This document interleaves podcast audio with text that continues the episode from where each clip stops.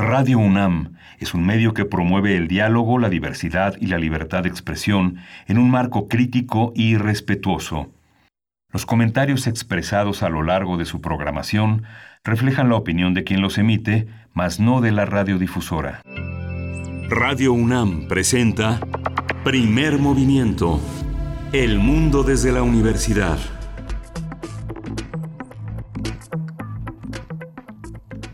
Muy buenos días. Hoy es jueves 3 de septiembre de 2020. Bienvenidos, bienvenidas a Primer Movimiento.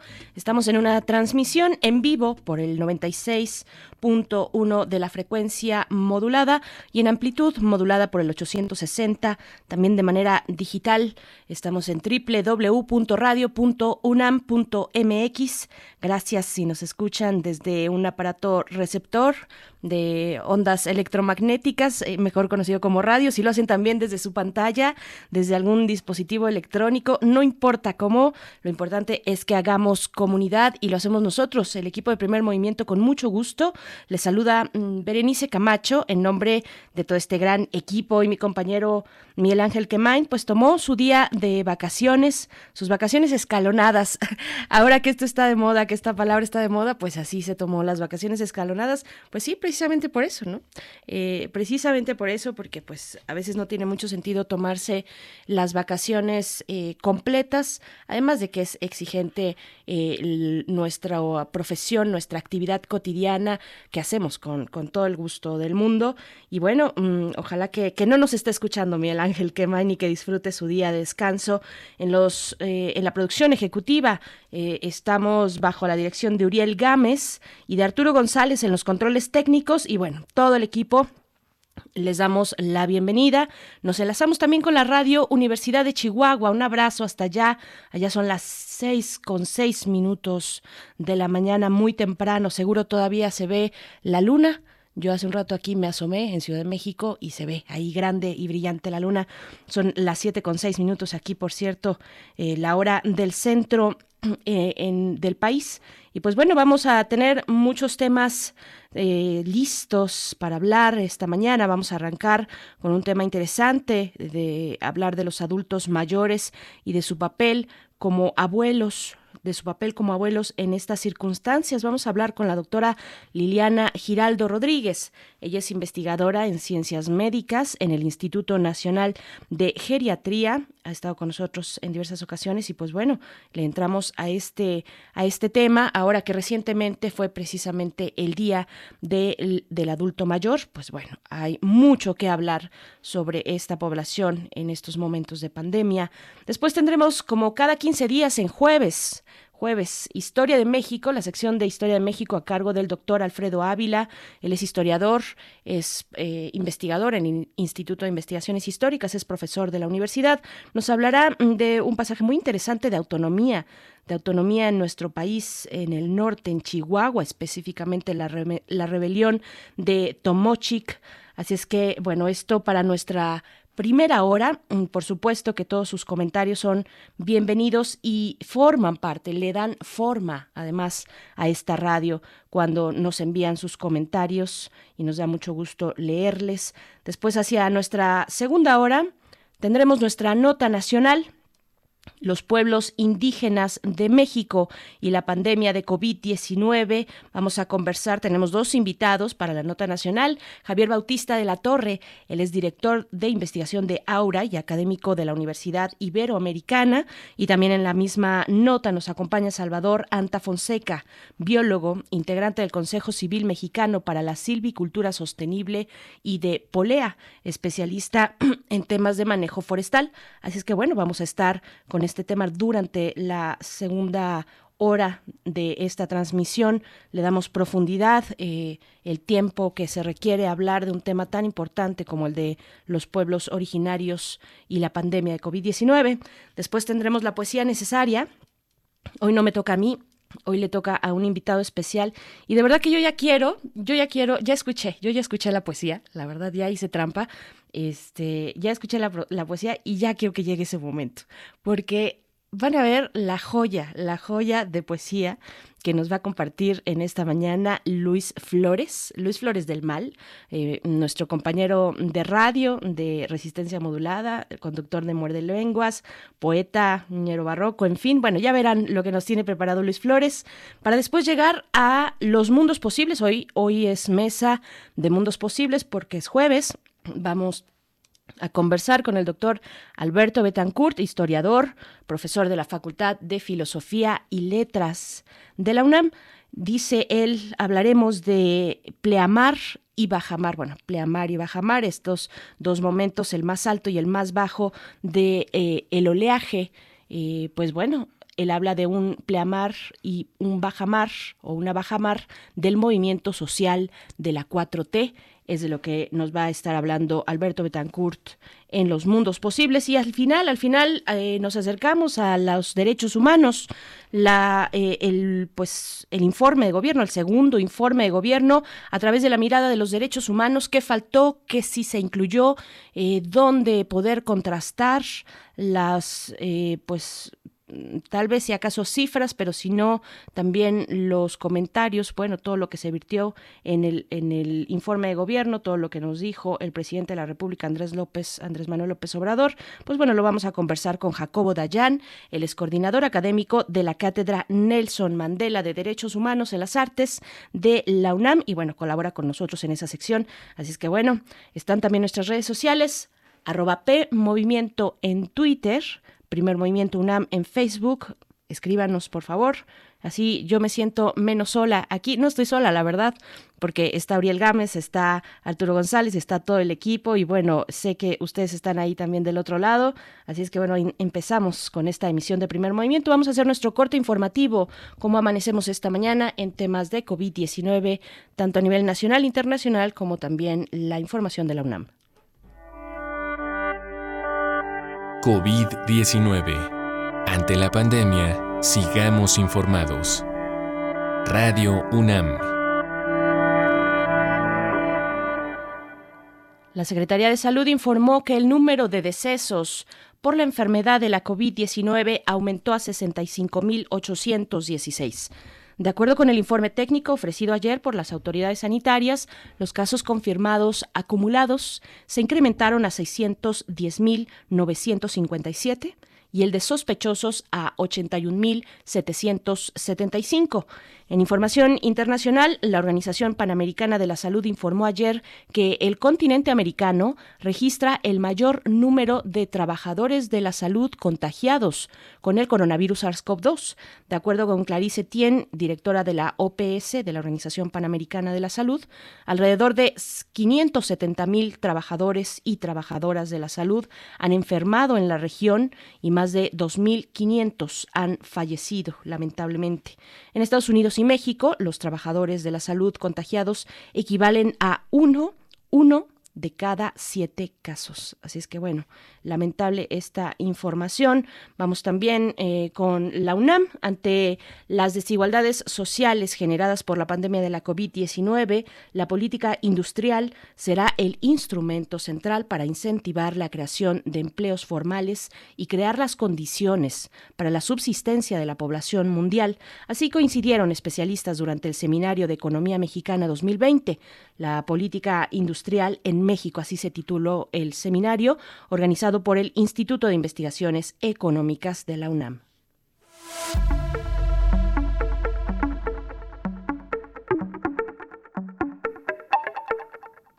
Y en recomendaciones culturales, bueno, pues ya tenemos nuevo número de la revista de la universidad. Está en línea, recuerden, la pueden consultar en línea. En esta ocasión dedica su número de septiembre al tema del racismo. El racismo, ¿se puede ser racista sin saberlo? A ver, ahí están las preguntas para la audiencia. ¿Qué significa Black Lives Matter? Eh, que hay, em, hay racismo en México, bueno, pues yo creo que ahí tenemos mucho que decir y mucho que conversar y mucho que ajustar todavía. ¿Cuáles son los peligros del mestizaje? Bueno, son algunas de las preguntas que invitan a la reflexión a partir de la lectura de los artículos contenidos en la revista de la universidad en este número de septiembre, la cual se puede consultar, como ya dije, y descargar en su portal de internet, que es muy sencillo www.revistadelauniversidad.mx. Ahí la pueden consultar. Este número, el de racismo, el nuevo número y todos los anteriores, todo, eh, vaya, es un material que lleva ahí años eh, de verdad de reflexiones muy interesantes. Uno se puede encontrar verdaderas joyas por ahí, a ver si eh, me pasan el, el, dato de cuántos años tiene la revista de la universidad. Bueno, no sé, pero de verdad uno se encuentra joyas y le rasca eh, un poquito porque han escrito pues toda cualquier cantidad de plumas muy interesantes y no es la excepción para esta ocasión. Así es que bueno, ahí está la invitación para consultar el número de septiembre dedicado al racismo. Y pues nos vamos a ir con música. Yo ya casi, casi sé lo que... Sí, sí es esto. Eh, ya, ya lo tenía muy claro porque es una canción, pues no es que particularmente me guste, me gusta el color amarillo y esto se llama Amor Amarillo de Gustavo Cerati.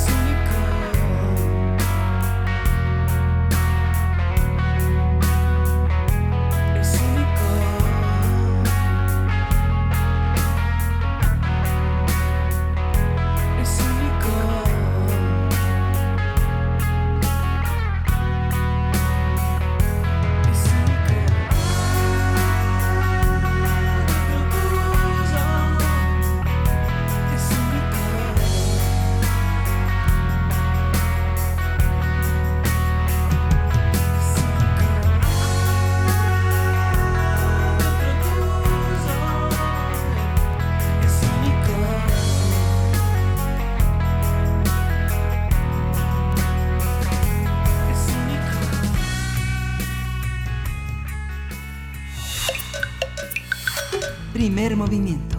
Hacemos comunidad. Jueves de autoayuda.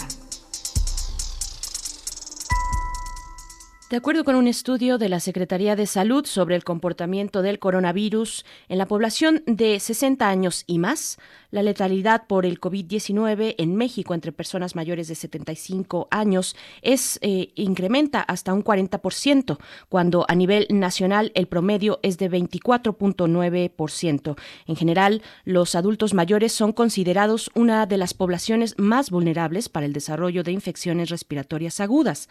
Con la COVID-19 no es la excepción, ya que existen factores que dificultan la lucha contra las enfermedades, aunado a los padecimientos que tienen las personas mayores y al desgaste del organismo por el envejecimiento, los sentimientos de soledad y la condición de aislamiento juegan un papel importante en el tratamiento del virus, al tiempo que hacen que sea más difícil la recuperación una vez que se ha contraído. De acuerdo con especialistas, otro aspecto a considerar es que en muchos hogares los abuelos, las abuelas están en mayor riesgo de contagiarse una vez que sus familiares regresan a sus actividades cotidianas, pues ese punto en el que ya nos encontramos, mientras que en otros casos los adultos mayores deben cuidar a los nietos y fungir como maestros ahora que la SEP implementó las clases en línea por COVID-19 también. Y bueno, vamos a conversar esta mañana sobre la situación, la situación actual de los adultos mayores ante la pandemia de COVID-19. Este día nos acompaña a través de la línea la doctora Liliana Giraldo Rodríguez. Ella es investigadora en ciencias médicas en el Instituto Nacional de Geriatría y nos da mucho gusto poder conversar con usted de un tema tan necesario, doctora, tan importante. Bienvenida, ¿cómo está? Eh, muy bien, Denise, muchas gracias por la invitación. Muy buenos días a toda tu audiencia y nuevamente muchas gracias. Al contrario, mm, doctora, bueno, eh, durante toda esta pandemia, pues han corrido varios temas en paralelo con respecto a los adultos mayores, a las personas adultas mayores y, por supuesto, el de cubrir sus necesidades, eh, claro, de salud y de diversos eh, servicios que no tienen que ver con la salud, sino con el encierro. Y, y cada vez más se va poniendo complejo, ya lo decíamos, lo decía en la introducción, bueno, este momento en el que los chicos, las chicas están de nuevo en el ciclo escolar ahora virtual también y, los abuelos juegan un papel importante en toda esta situación. ¿Cuáles, eh, pues, las dificultades que se atraviesan en estos momentos, las circunstancias que enfrentan los adultos mayores como, como abuelos? Bueno, eh, realmente son múltiples, ¿no? Tanto, no hablemos de los aspectos solamente negativos, también yo creo que hay aspectos positivos en esta convivencia, en esta nueva convivencia, eh, son múltiples y dependen mucho de las características de las de las propias personas mayores, ¿no? Eh, las personas, o sea, tenemos personas mayores que son totalmente independientes, eh, que cuentan con recursos económicos, que viven en hogares unipersonales y y que tiene y que fungen dentro de la familia como como abuelos, ¿no? Pero también tenemos personas mayores que son dependientes económicamente y físicamente para realizar sus actividades, este, que están eh, ahí en el hogar también realizando, aunque tengan problemas o limitaciones eh, de salud, realizan actividades domésticas y efectivamente, como tú bien lo dices, también cuidan a nietos. Entonces tenemos una gama o un abanico de características, pero que efectivamente en algunos, en algunas personas mayores ha cambiado esta nueva dinámica, igual que en toda la población, aquí ha cambiado el coronavirus, la dinámica de nuestras vidas en las personas mayores también, porque han tenido que estar mayor tiempo en, sus hogares eh, y no necesariamente conviviendo, porque no necesariamente el que todos estemos dentro de, de un hogar eh, más tiempo implica que haya aumentado la convivencia, de pronto ha aumentado el que interactúen las personas o que estén más tiempo las personas que antes no estaban en horarios, en esos horarios, pero eh, han cambiado las dinámicas familiares y en este sentido pues también han cambiado las dinámicas familiares de las personas mayores. Efectivamente, como tú lo decías en la introducción, si hablamos de los adultos mayores que tienen el papel de abuelos y de abuelos de, niños pequeños, ahora eh, que se activó un poco más la dinámica en la sociedad, es muy probable que los adultos mayores estén contribuyendo al cuidado de sus nietos pequeños que por el cierre de guarderías, eh, de escuelas o, como tú bien lo decías, eh, recibir la, la educación a distancia, los abuelos han tenido que hacerse responsables de otras actividades que antes no le eran, digamos, eh, tan demandadas dentro de los grupos familiares. Eh, en ocasiones podríamos tal vez romantizar, voy a usar esa palabra, romantizar el papel de cuidados de las y los abuelos, de los adultos mayores, que en muchas ocasiones, en muchos hogares, pues es fundamental para la dinámica familiar. Y ahora que los padres, eh, las madres están saliendo de nuevo a sus lugares de trabajo o que no dejaron de salir también, doctora, que no dejaron de salir durante esta pandemia, eh, cuál es la pues también la circunstancia en ese en ese sentido de personas que son cuidadoras que no son remuneradas que muchos de ellos están con un desgaste, físico importante. Cómo ponderar estas cuestiones que, que, se presentan ahora con la pandemia porque además hay un riesgo en esta convivencia cuando alguno de los integrantes de la familia pues sale a trabajar eh, y, y llega a casa todos los días y pues bueno esta condición o situación de riesgo que puede eh, existir pues intrínseca al contacto con, con otros afuera, ¿no? Claro, aquí tú has tocado varios temas y quiero comenzar con esa palabra que tú dices, ¿podemos romantizar? No, efectivamente no. El trabajo, las actividades domésticas son trabajo doméstico y como tú bien lo dices, eh, es probable que muchos adultos mayores estén realizando trabajo doméstico no remunerado, o sea, que estén realizando actividades de cuidado no remunerado, ¿no? Y que, como te digo, hay, una, hay un abanico, digamos, de características de personas adultas mayores eh, y algunos de ellos pueden tener problemas de salud y están realizando actividades de cuidado. Y no podemos romantizar en el sentido de decir, bueno, pero ahora está con los, con los nietos, están compartiendo. ¿Por qué no? Porque es trabajo lo que ellos están realizando y tienen responsabilidades y se les han sumado más responsabilidades dentro del hogar. Lo que yo quiero aquí eh, como aclarar es que para algunos no todo es negativo ni para otros es todo positivo. O sea, tenemos que ver como cada una de las circunstancias en particular. Por ejemplo, yo siento que la pandemia y toda esta situación que se ha dado de confinamiento, sí, ha hecho que ciertas cosas dentro de los hogares se vuelvan extremas, para bien o para mal. Hogares en donde eh, existe una persona adulta mayor, no, no me quiero referir, digamos, al tipo de hogar en específico, si es unipersonal, ampliado, sino un hogar donde exista una persona mayor, dadas ciertas características de salud, pero que contaba con redes de apoyo, que contaba con ciertas dinámicas familiares, ¿sí? Es muy probable que en estos momentos de pandemia esas actividades se hayan puesto en un mayor extremo, es decir, que la persona adulta mayor, si antes recibía cuidados, atención, tenía buena red de apoyo, eh, familiares y todo, es muy probable que todas esas ayudas, apoyos, convivencias hayan se hayan incrementado en este en este momento de pandemia.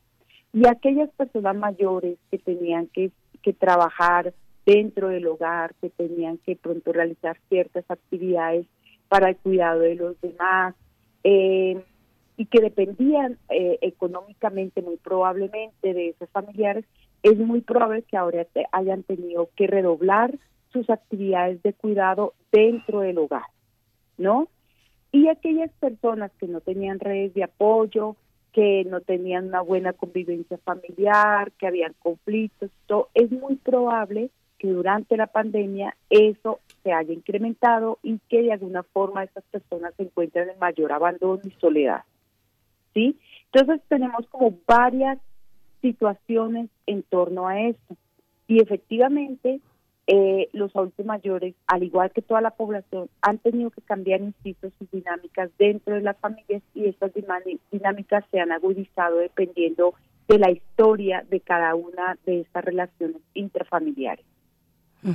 Por supuesto, doctora. Eh, eh, yo creo que todos, todos, coincidimos en que hay una gran diversidad de situaciones, muchos perfiles, muchos tipos de, familia Eh, y, eh, pero en todos los casos, mm, yo pregunto, mm, ¿se hace indispensable no soltar, digamos, las condiciones de autonomía que puedan tener los adultos mayores?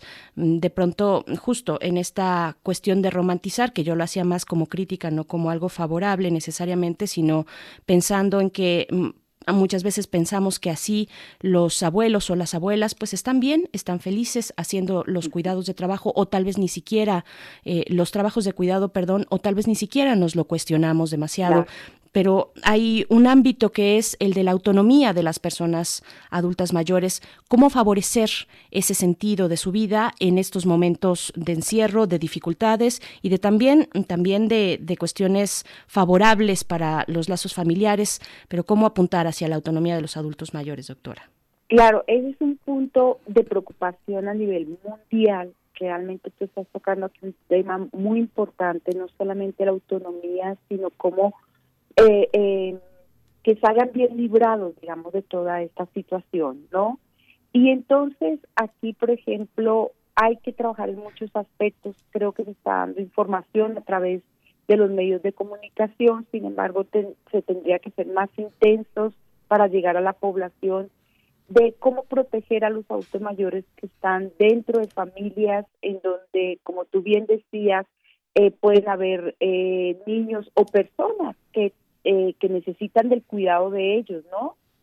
Este, que salen eh, familiares ya a trabajar y que regresan, eh, probablemente en algunos casos se cuidan, en otros no tanto. Entonces, y, en este sentido, ¿cómo, la pregunta específica es cómo mantener la autonomía o cómo favorecer la autonomía de las personas mayores que están insertas en estos hogares? Yo creo que aquí es, es es un gran tema. Por un lado, a nivel individual, yo creo que los, las personas mayores tienen que trabajar en no perder eh, el seguir haciendo actividades físicas, estimulación cognitiva, eso, es algo muy importante. Por ejemplo, se eh, decían en una reunión que las personas mayores tendrían que hacer eh, multiplicaciones, divisiones como ejercicios diarios, eh, repetir su firma, escribir, eh, que son actividades que estimulan eh, eh, cognitivamente, ¿no? Y también yo creo que un punto fundamental es, es generar estrategias para que las personas mayores mantengan sus relaciones sociales y evitar la soledad y la afectación del estado emocional. Creo que aquí es clave que las personas mayores no entren en un aislamiento y en un abandono eh, debido a toda esta situación, sino cómo trabajamos para que puedan mantener sus relaciones sociales sin peligro de contagio.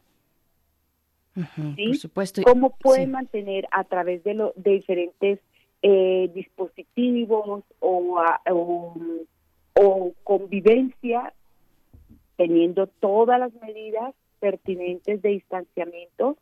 Eh, hablamos de distanciamiento físico, más no distanciamiento social ni emocional, ¿no? Que son dos cosas totalmente diferentes. Y para evitar de que las personas entren en soledad y afectación del estado emocional, ¿no? Y bueno, esto también nos lleva a, pensar en un elemento, en una dimensión de nuestra vida que ha llamado mucho la atención de, de todo el mundo, prácticamente de autoridades tanto nacionales como, como internacionales, la cuestión de la salud mental, doctora. ¿Cómo, qué estrategias poder llevar a cabo para tener eh, ese equilibrio en estos momentos, precisamente donde puede haber sentimientos de soledad o incluso de, ansiedad, de incertidumbre por el futuro? Eh, esta dimensión también es muy importante reconocer, doctora. Sí, eso es algo muy importante. Por eso le decía, por un lado, el, la persona mayor tiene que seguir con actividad física y estimulación cognitiva. Por otro lado, tiene que mantener sus redes sociales a través de diferentes formas, ya se ha dicho, videollamadas, eh, utilizar los medios de comunicación como su, pero no todas las personas mayores tienen un teléfono inteligente a través del cual puede hacer una videollamada o tiene una computadora para hacer este una, una teleconferencia con sus familiares. Entonces, como las personas mayores, muchas personas mayores sus espacios de convivencia eran, por ejemplo, eh, los espacios de socialización de los centros de salud donde realizar actividades eh, físicas para mantener eh, eh, el, el acondicionamiento físico o los centros de día o las iglesias eran espacios de convivencia y de socialización de las personas mayores y todos estos espacios pues están cerrados dada la situación que estamos viviendo de la pandemia. Entonces, aquí la cuestión es cómo las familias tienen que generar estrategias para que las personas mayores puedan interactuar con sus familiares y con sus amigos. Y pues aquí es, es todo un reto, porque como te digo, no todos tienen acceso a los teléfonos inteligentes, no todos tienen acceso a estos medios de comunicación que nos permiten establecer videollamadas e interactuar a distancia con familiares y amigos. Entonces, eh, aquí podrían darse las situaciones de, em, de convivencia eh, física, pero tocaría seguir todas las medidas. Por ejemplo, cuando llega un visitante a la casa de una persona adulta mayor o de cualquier otra persona, pero sabemos que en caso de personas adultas mayores habría que intensificar todas estas medidas que nos han dado a conocer, como que el visitante intercambie un saludo a, cierta distancia, un metro, metro y medio de distancia. Eh, también pedirle a los visitantes que se laven las manos. Eh, hay que limpiar y desinfectar regularmente las superficies eh, del hogar, especial las, áreas que se pueden tocar, los visitantes, sí, o sea, en algunos casos yo creo que sí habría que continuar con las visitas físicas para que la persona mayor no caiga en aislamiento y en otros casos pues incrementar las medidas eh, de comunicación a través de estos medios electrónicos. Estamos conversando con la doctora Liliana Giraldo Rodríguez, investigadora en ciencias médicas en el Instituto Nacional de Geriatría. Doctora, mm, también dentro de algunos temores, eh, hacia el final hablaremos también de los lados positivos, por supuesto, de aquellas fortalezas que han dejado este momento de adversidad para los, para los adultos mayores, pero preguntarle, en toda esta circunstancia, también puede haber temor incluso a salir, pero necesidad, eh, atravesado ese temor por la necesidad tal vez de mm, continuar en la consulta de la clínica, tener que ir por medicamentos, en fin, hacer otro tipo de actividades. Y los adultos mayores, como todas las personas, pues tenemos que salir en, algún momento, pero existe ese temor. Cómo llevarlo a cabo, cómo acompañar a un adulto mayor tal vez, o si uno lo es, cómo vencer ese miedo a salir y, hacer las actividades que, necesitamos y que, bueno, eh, son prioritarias para mantener la vida. Sí, efectivamente hay un temor impresionante, impresionante porque hemos platicado con algunos pacientes eh, adultos mayores y sí hay un temor impresionante eh, de algunos de ellos para salir.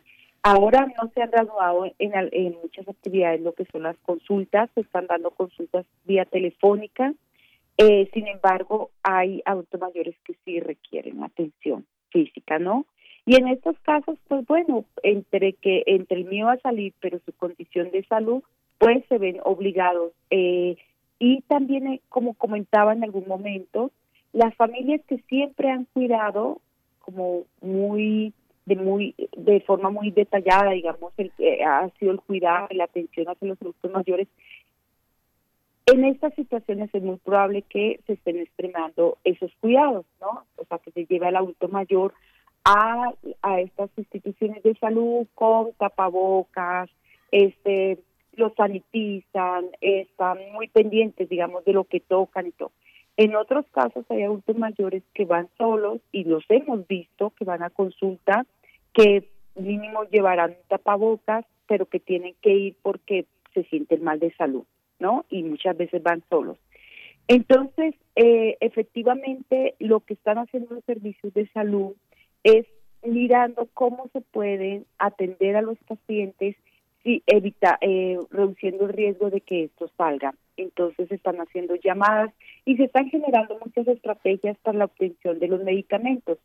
Digamos, en, situaciones particulares eh, y que los adultos mayores tienen recursos, pues fácil hacen una llamada a la farmacia y el medicamento se les hace llegar. En otros casos los familiares consiguen el medicamento, pero yo creo que esta pandemia también lo que nos ha obligado es a generar múltiples estrategias y tanto el sector, los diferentes sectores de la sociedad también ha generado estrategias para poder llegar a la comunidad, ¿sí?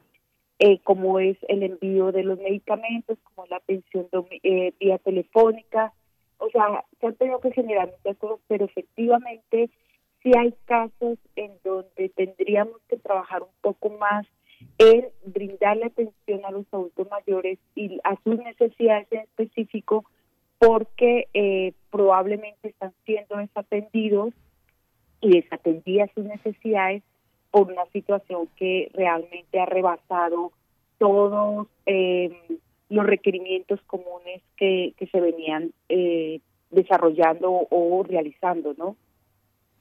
Claro, sí, qué, importante esta situación y qué importante también eh, poder detectar las estrategias que tienen, por ejemplo, los gobiernos que han diseñado, si es que si es que las hay y si es que son suficientes también para acompañar este proceso en las múltiples dimensiones que tiene este proceso para para con los adultos mayores. Yo le pregunto, doctora, eh, en todo este recorrido de estos meses que, ha estado usted eh, cercana con adultos mayores en esta condición, ¿qué fortalezas se van detectando que que, van llegando en este momento para los adultos mayores, eh, con qué vamos a regresar hacia la nueva normalidad en sus distintas etapas y ya ha llegado también, ojalá en su momento pues llegará el semáforo verde, pero ¿cuáles son las fortalezas que se empiezan a detectar?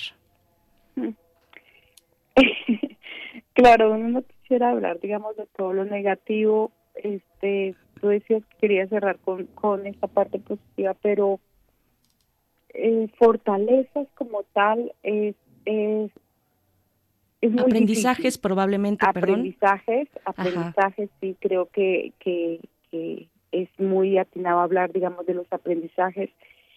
Yo creo que esta esta pandemia ha dejado muchos aprendizajes a nivel individual a nivel familiar a nivel comunitario y a nivel institucional no y ha mostrado nuestras debilidades tanto como seres humanos como como familia y como instituciones, creo.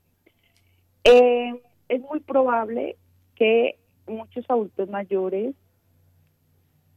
hayan este, o estén viviendo actualmente una situación muy desfavorable, muy desfavorable en el sentido de que no han tenido cubiertas sus necesidades por múltiples razones.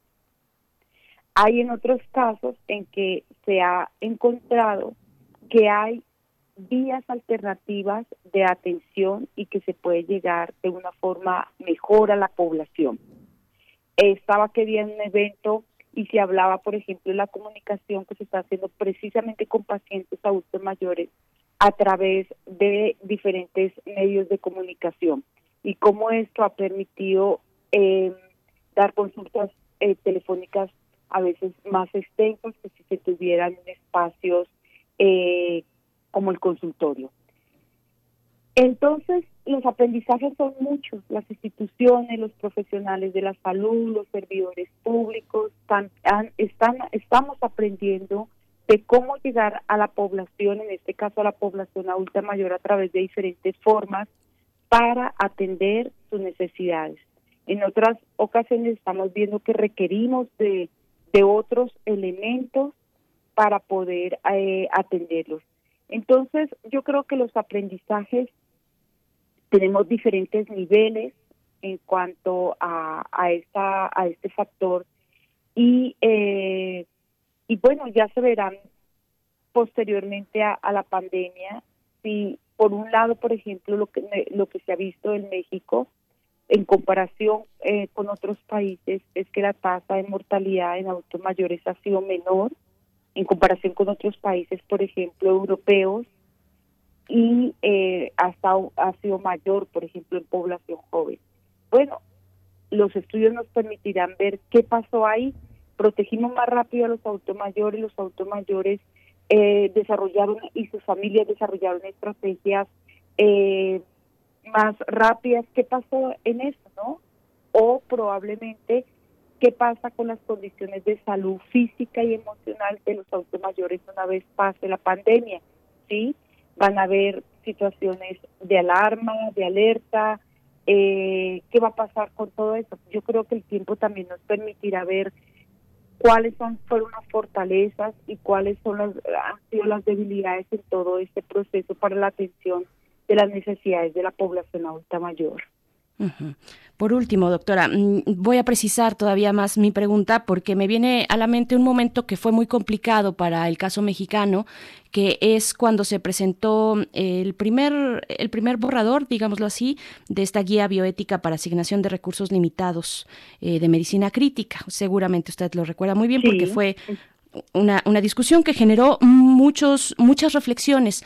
Ahí yo pensaría también en aprendizajes sobre la vida en cualquiera de sus etapas. ¿Qué nos dejan momentos como ese para valorar la vida, eh, todos los ámbitos diversos y complejos de la vida de un adulto mayor? Claro, una preocupación que se a nivel mundial con la pandemia es que se estigmatizó y se estereotipó más la condición de persona mayor, ¿no? O sea, y eso es algo en lo que se ha trabajado bastante porque eh, estos estereotipos eh, que existen en la sociedad de las personas mayores pues han generado una mayor discriminación, ¿no?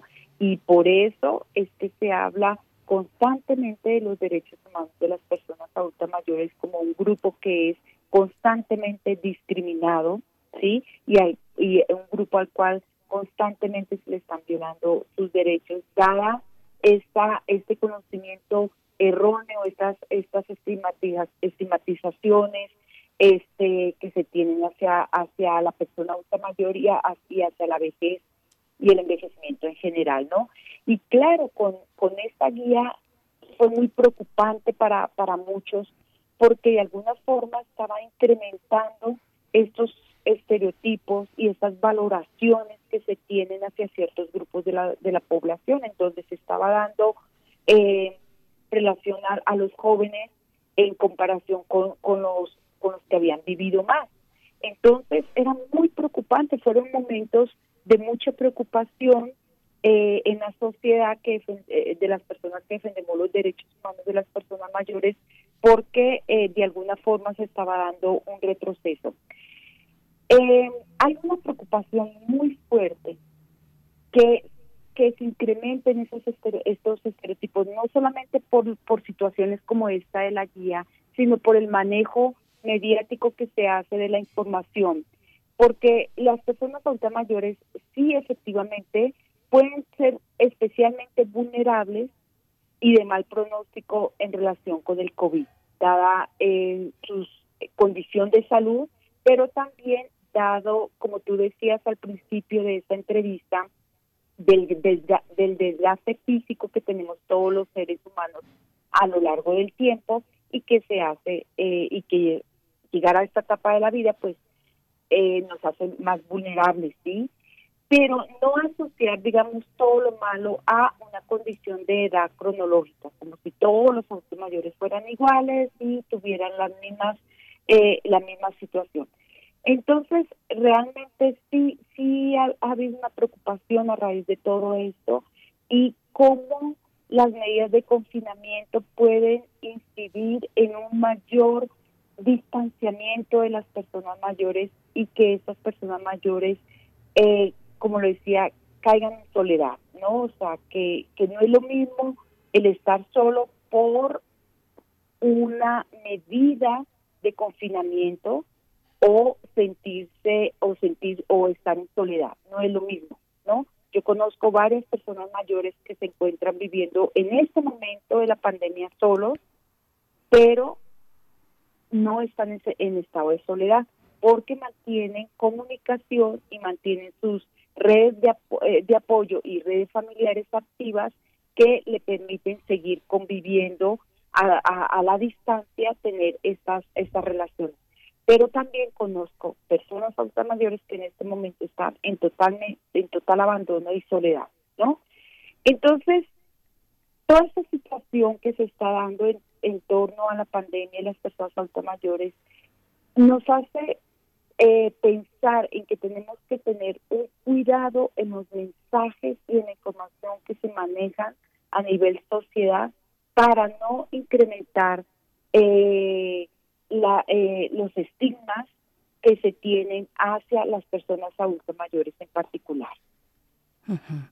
Pues bueno, nos quedamos con estas reflexiones eh, finales. Doctora Liliana Giraldo Rodríguez, investigadora en ciencias médicas en el Instituto Nacional de Geriatría. Muchas gracias por compartir, compartirlas, compartir estas reflexiones para esta mañana con la audiencia de Primer Movimiento y nos escuchamos pronto si nos da la oportunidad. Muchas gracias. Berenice, muchas gracias. Que esté muy bien. Hasta pronto. Pues bueno, eh, vamos a ir con música, son las 7 con 50 minutos, esto está a cargo de Pearl Jam, Elderly Woman Behind the Counter in Smallton. Es, es una canción que se conoce más así como esta última parte, Small, Town, y habla precisamente de algunos sentimientos de una mujer mayor que tiene a lo largo de su vida, a lo largo del tiempo, así es que vamos a escuchar.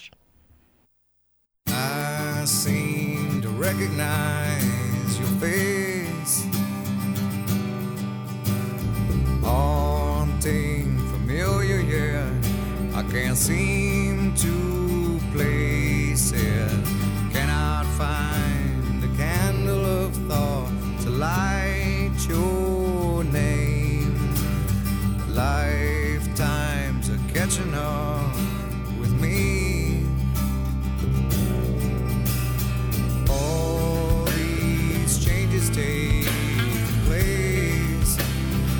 wish I'd seen the place, but no one's ever taken me. Hearts and thoughts they fade, fade away. Hearts and thoughts they fade,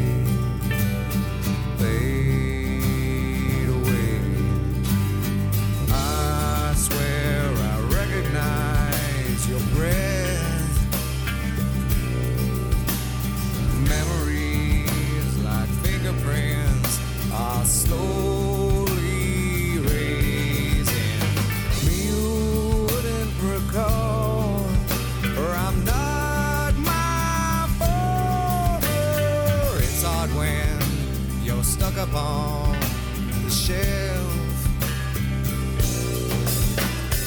I changed by not changing at all. Small town predicts my fate. Perhaps that's what no one wants to see. I just wanna scream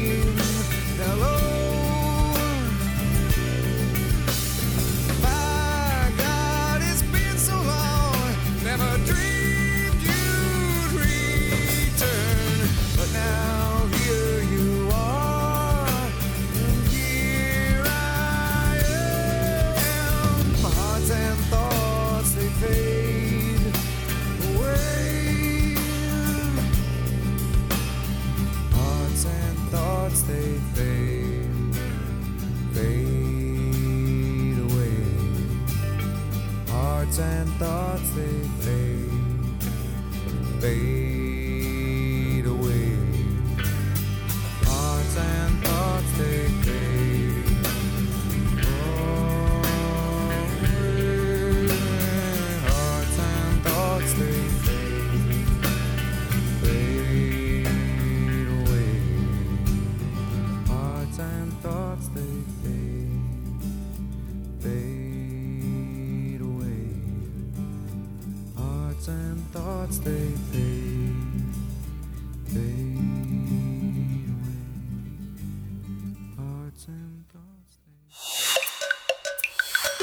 Primer movimiento.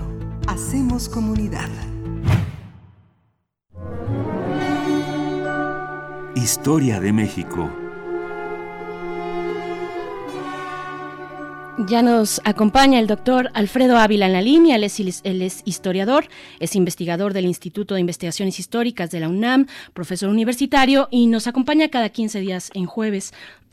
en esta ocasión nos comparte el tema de la rebelión de Tomochic. Eh, bienvenido a este espacio, Alfredo Ávila. Gracias por estar aquí una vez más. Berenice, ¿cómo estás? Buenos días. Muy bien, buenos días. Pues te escuchamos con este pasaje de nuestra historia que nos habla de autonomía y de cosas muy interesantes también. Te escuchamos. Bueno, y lo que más me interesa a, mí resaltar, nos habla de la construcción de la memoria. Mm. Eh, el 2 de septiembre, y también por eso pensé en, este tema, ah. el, el 2 de septiembre, pero de 1892, eh, se presentó la primera batalla de Tomochic.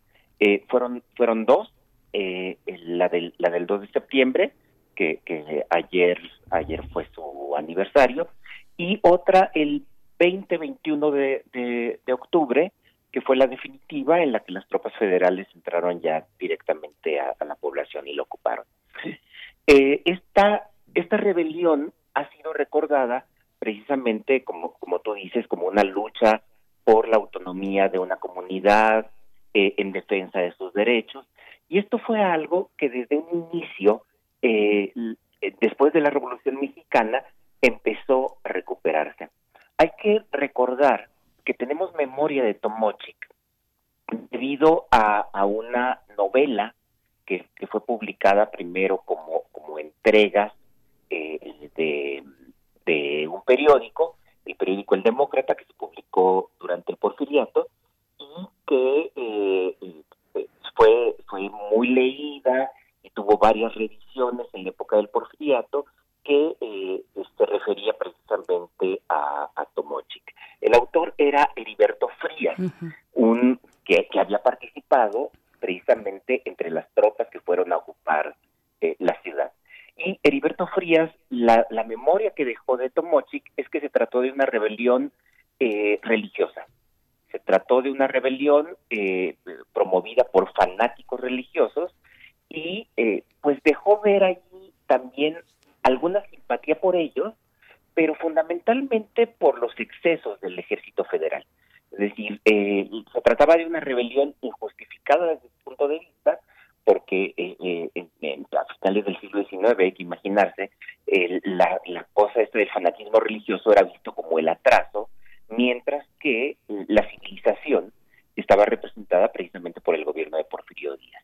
Y en ese momento la, rebelión de, Cruz Chávez en, Tomochic, pero también la presencia de Teresa Urrea, la santa de, Cabora, en Sonora, pues parecían como rémoras del pasado y, eso fue, hizo que, que, la gente lo viera de, manera muy crítica. Eh, pero lo interesante de Heriberto Frías es que al final termina simpatizando con los rebeldes debido a que el ejército porfiriano fue verdaderamente brutal con, con la rebelión. Eh, después, de, después de la Revolución Mexicana, se empezó a recuperar el tema de, el tema de Tomochic, hasta que finalmente los historiadores eh, le empezaron a dar una, una tónica diferente.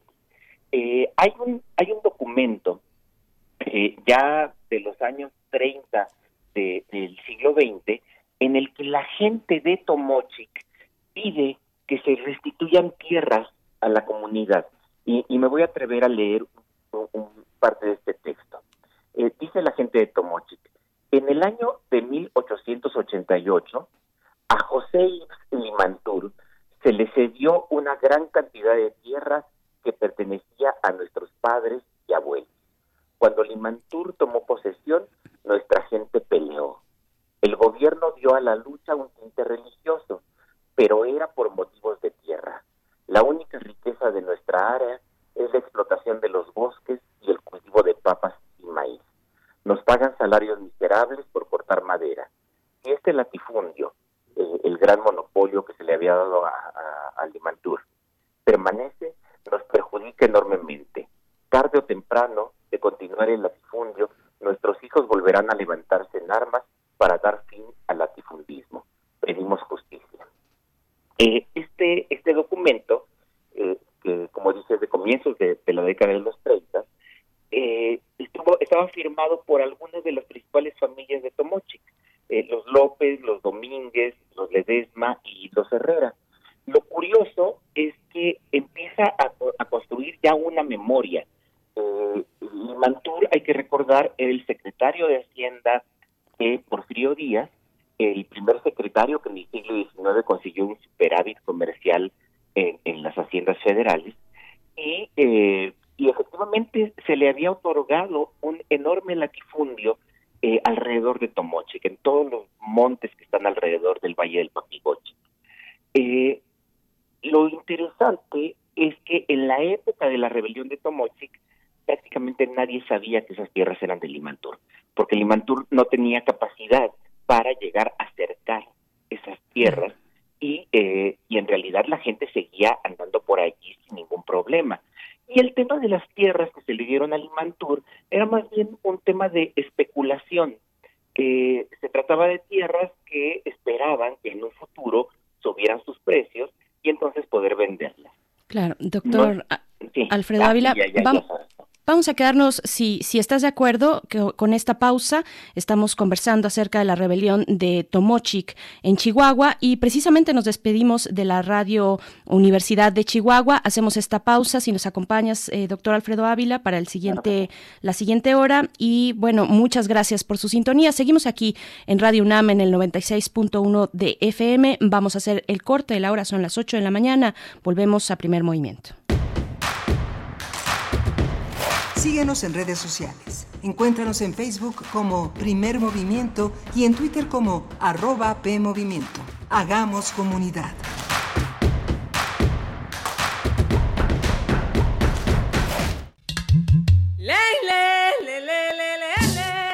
Cada lugar habitado por seres humanos tiene historia y cultura.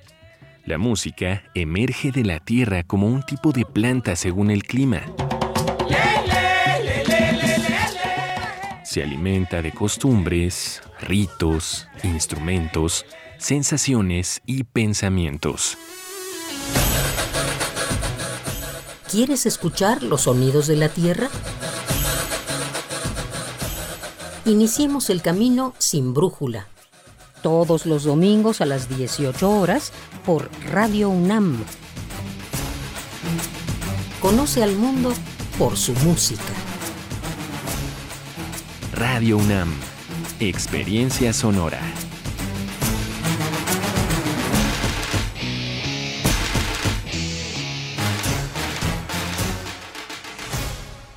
Hola, soy Enrique Serna y estoy en descargacultura.unam.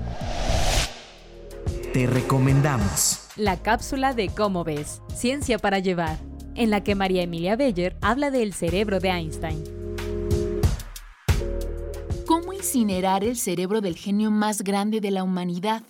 ¿Cómo convertir en cenizas esa masa encefálica llena de secretos para revelar el escondite de la inteligencia?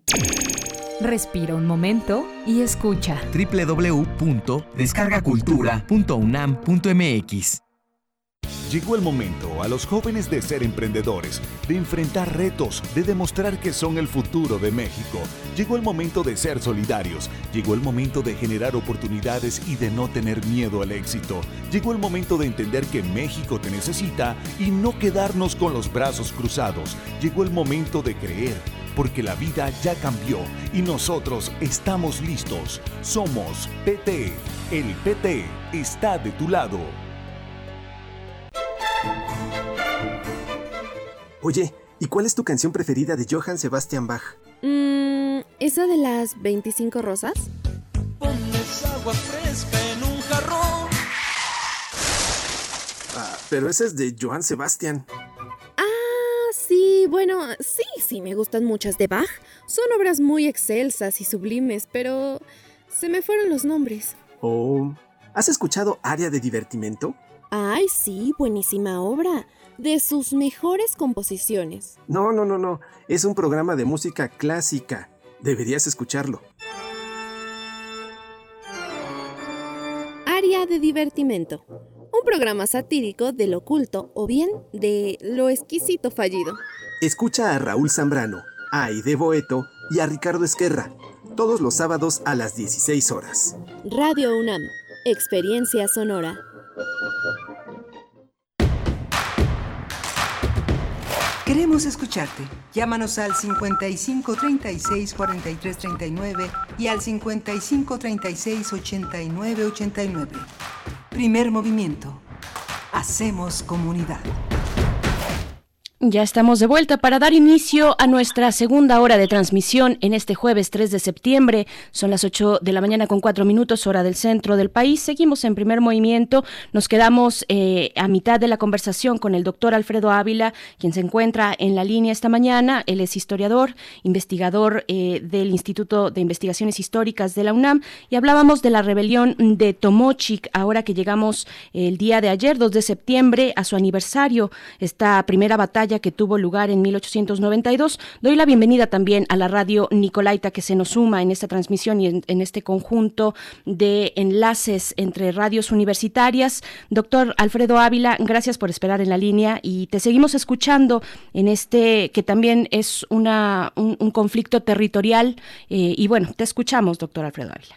Eh, eh, sí, Berenice, pues bueno, lo, que decía, sobre todo para la gente de la, de la Michoacana que acaba de conectar, es que a comienzos de la década de 1930, la gente de Tomochic, o por lo menos las principales familias, elaboraron un documento en el que pedían que eh, se restituyeran tierras de un enorme latifundio que se le había dado al secretario de Hacienda de Porfirio Díaz, José Isli eh, y ellos decían, bueno, la rebelión de Tomochic se debió precisamente a la lucha en contra del latifundio y, eh, pues ahora querían que se restituyeran la tierra y amenazaban incluso con que tarde o temprano eh, volvería a haber un levantamiento para dar fin al, latifundismo.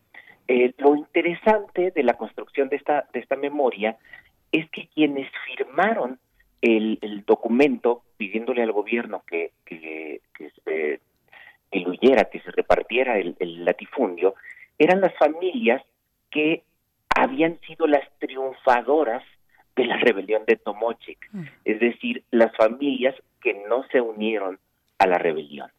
Eh, las familias que se unieron a la, rebelión, particularmente los Cruz, pero también, pero también algunos, algunos otros, eh, eh, algunas otras personas que quedaron relegadas de, de Tomochic. y lo que lo que resulta curioso con el uso de la memoria es que aquellos que traicionaron a la rebelión o que nunca se unieron a la rebelión fueron los que 50 años después, 40 años después, estaban eh, sacando rédito político de, la misma. Eh, la rebelión efectivamente tuvo tintes religiosos. Eh, sí es verdad que fue encabezada por Cruz Chávez, que era el encargado del templo. También es verdad que ya había habido muchas ofensas en contra de en contra de la comunidad y en contra del templo eh, que había sido robado y que incluso hubo un altercado con el gobernador, quien eh, quiso quedarse con algunas de las imágenes del, templo, que eran obras de arte de, de, comienzos del siglo XVIII. Eh, pero, pero se trata también de un conflicto que se explica por, por problemas locales, por problemas entre familias y entre clanes familiares de Tomochic. Cualquier persona de, de nuestro auditorio eh, que, haya tenido la experiencia de vivir en comunidades pequeñas en México, se va a dar cuenta de que los apellidos dentro de las comunidades suelen ser eh, eh, dos o tres. Es decir, dentro de cada comunidad hay unos cuantos apellidos que son los, los importantes, con clanes familiares que prácticamente copan todo el pueblo. Pensemos en comunidades que tienen dos mil o tres mil habitantes.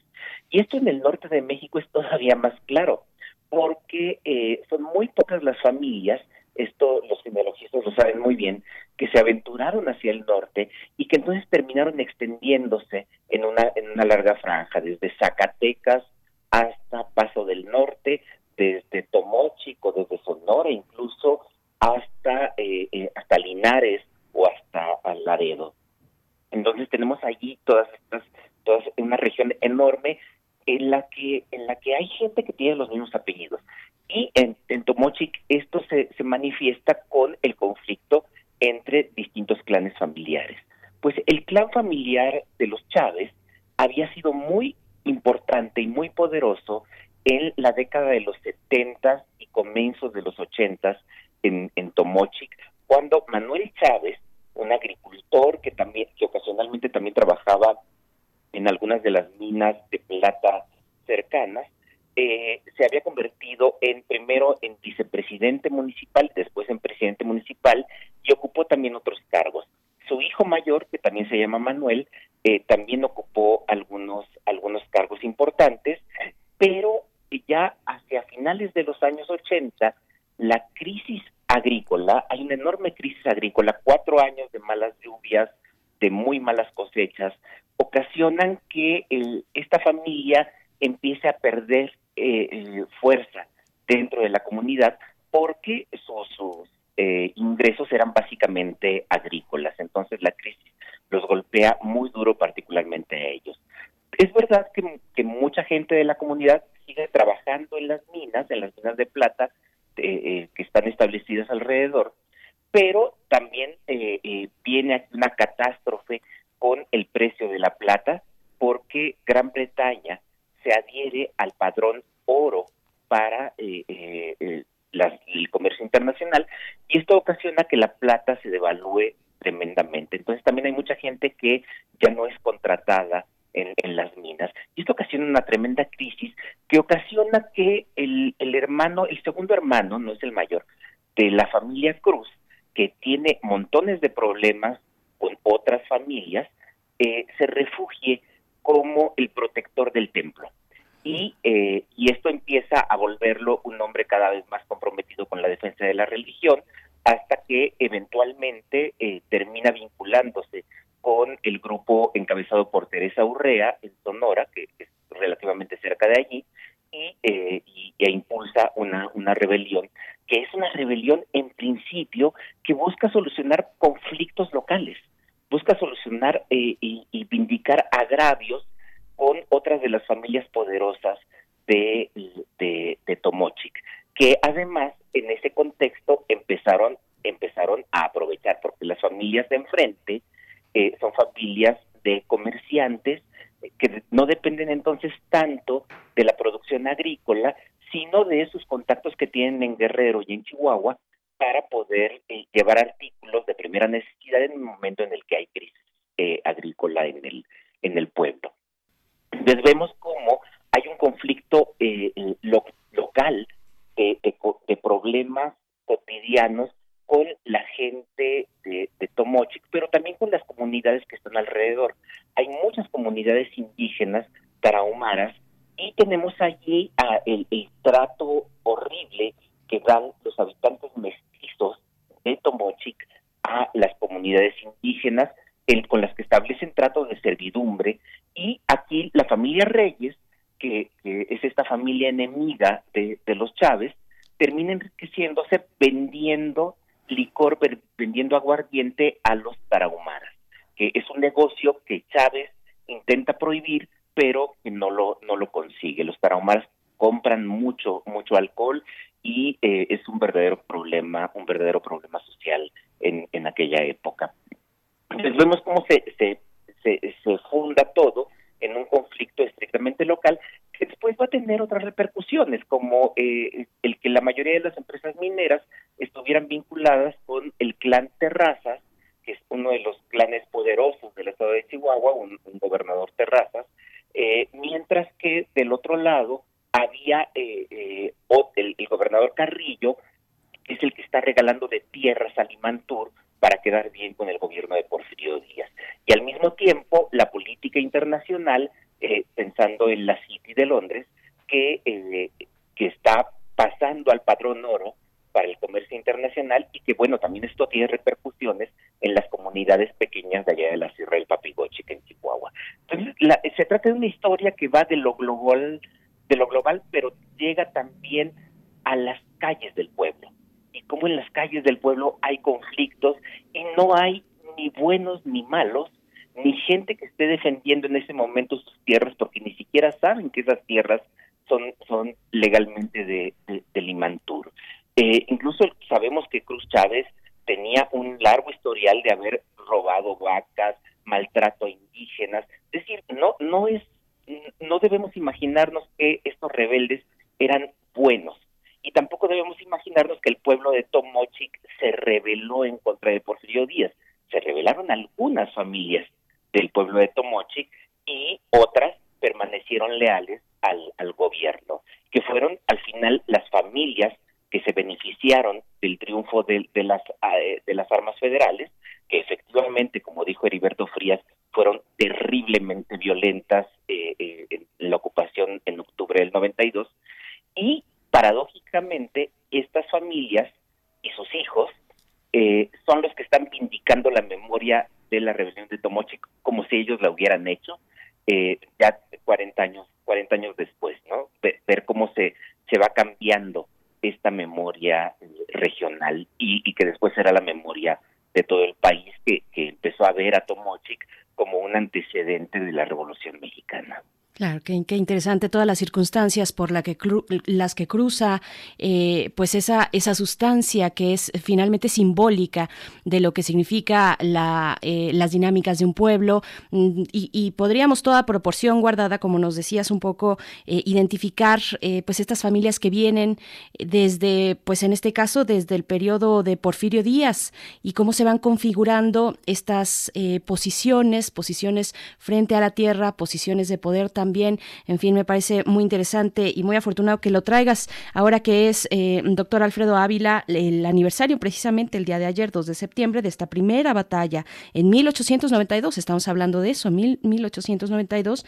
Ya después la segunda y definitiva nos cuentas en hacia el 20 y 21 de octubre de esta rebelión de Tomochic que tiene además, nada más para resaltar el dato, esta novela, esta novela de Heriberto Frías que se encuentra encuentra ahorita publicada en Océano, lo tengo aquí el dato y se llama precisamente así Tomochic, que habla de esta rebelión en, en, Chihuahua. Pues te agradecemos mucho, doctor Alfredo Ávila, gracias por compartirlo y nos encontramos contigo en 15 días, el, jueves de, dentro de 15 días.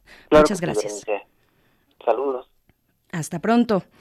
Pues bien, estamos aquí dando cierre a esta eh, sección de Historia de México que generalmente tenemos solamente hacia el final de la hora anterior, pero que extendimos hacia esta para poder darle pues el espacio necesario. Muchas gracias a los que nos escriben en redes sociales, gracias por sus comentarios.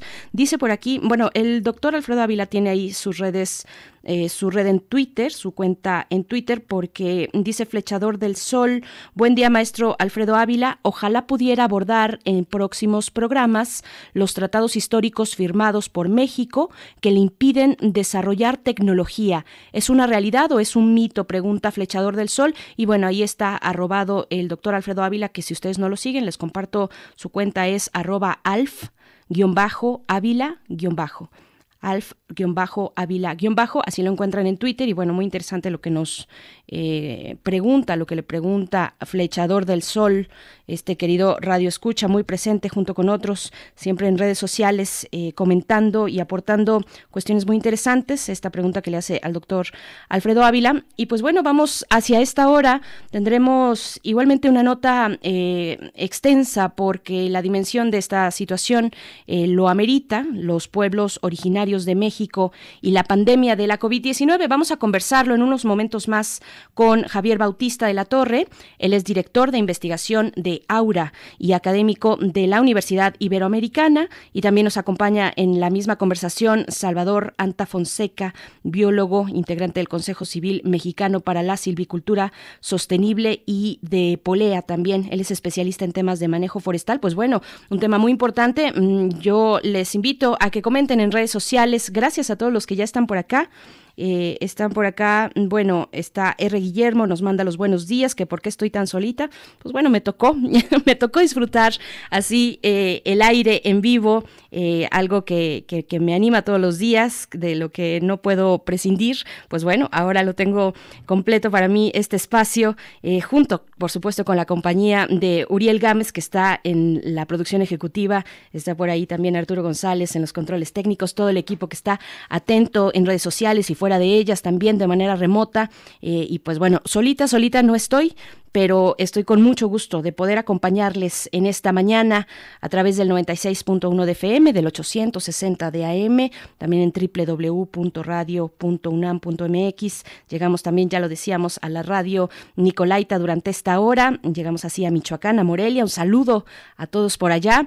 Y pues bueno, un saludo también a los nos escriben, Miguel Ángel G. Mirán está aquí, está también Link Min, que ya desde muy tempranito nos manda saludos, Mario Navarrete Real, muchas gracias Mario, dice, Doña Bere no está sola, acá los escuchamos desde muy tempranito, vamos haciendo comunidad, pues sigamos haciendo comunidad y creo que nos vamos a ir con música, sí, nos vamos a ir con música. Les voy a decir en este momento con qué nos vamos a ir. Esto está a cargo de Metronomy. La canción que vamos a escuchar se llama Heartbreaker.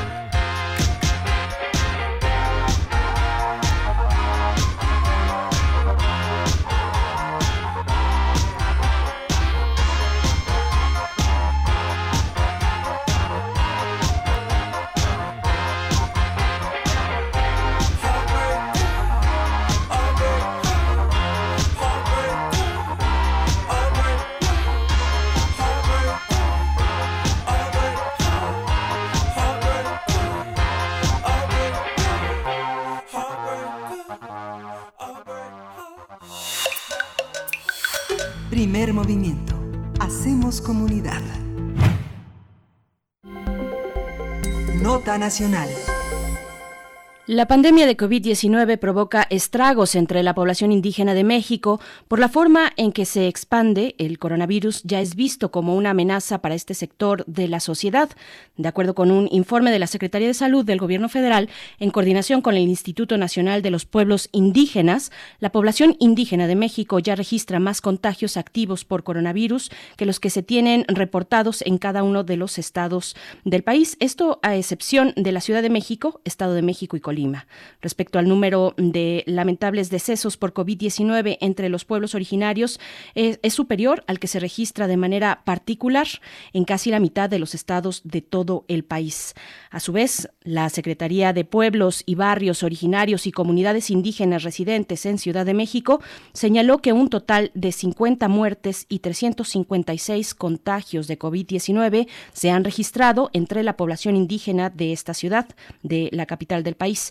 Esto se debe a la marginalidad de las comunidades donde habitan poco más de un millón de eh, personas indígenas de distintas etnias. La tasa de mortalidad a consecuencia de las complicaciones de la enfermedad de COVID-19 en la población indígena es de 7% mayor a la del resto de la población. Los mayas son la comunidad que registra más contagios y defunciones.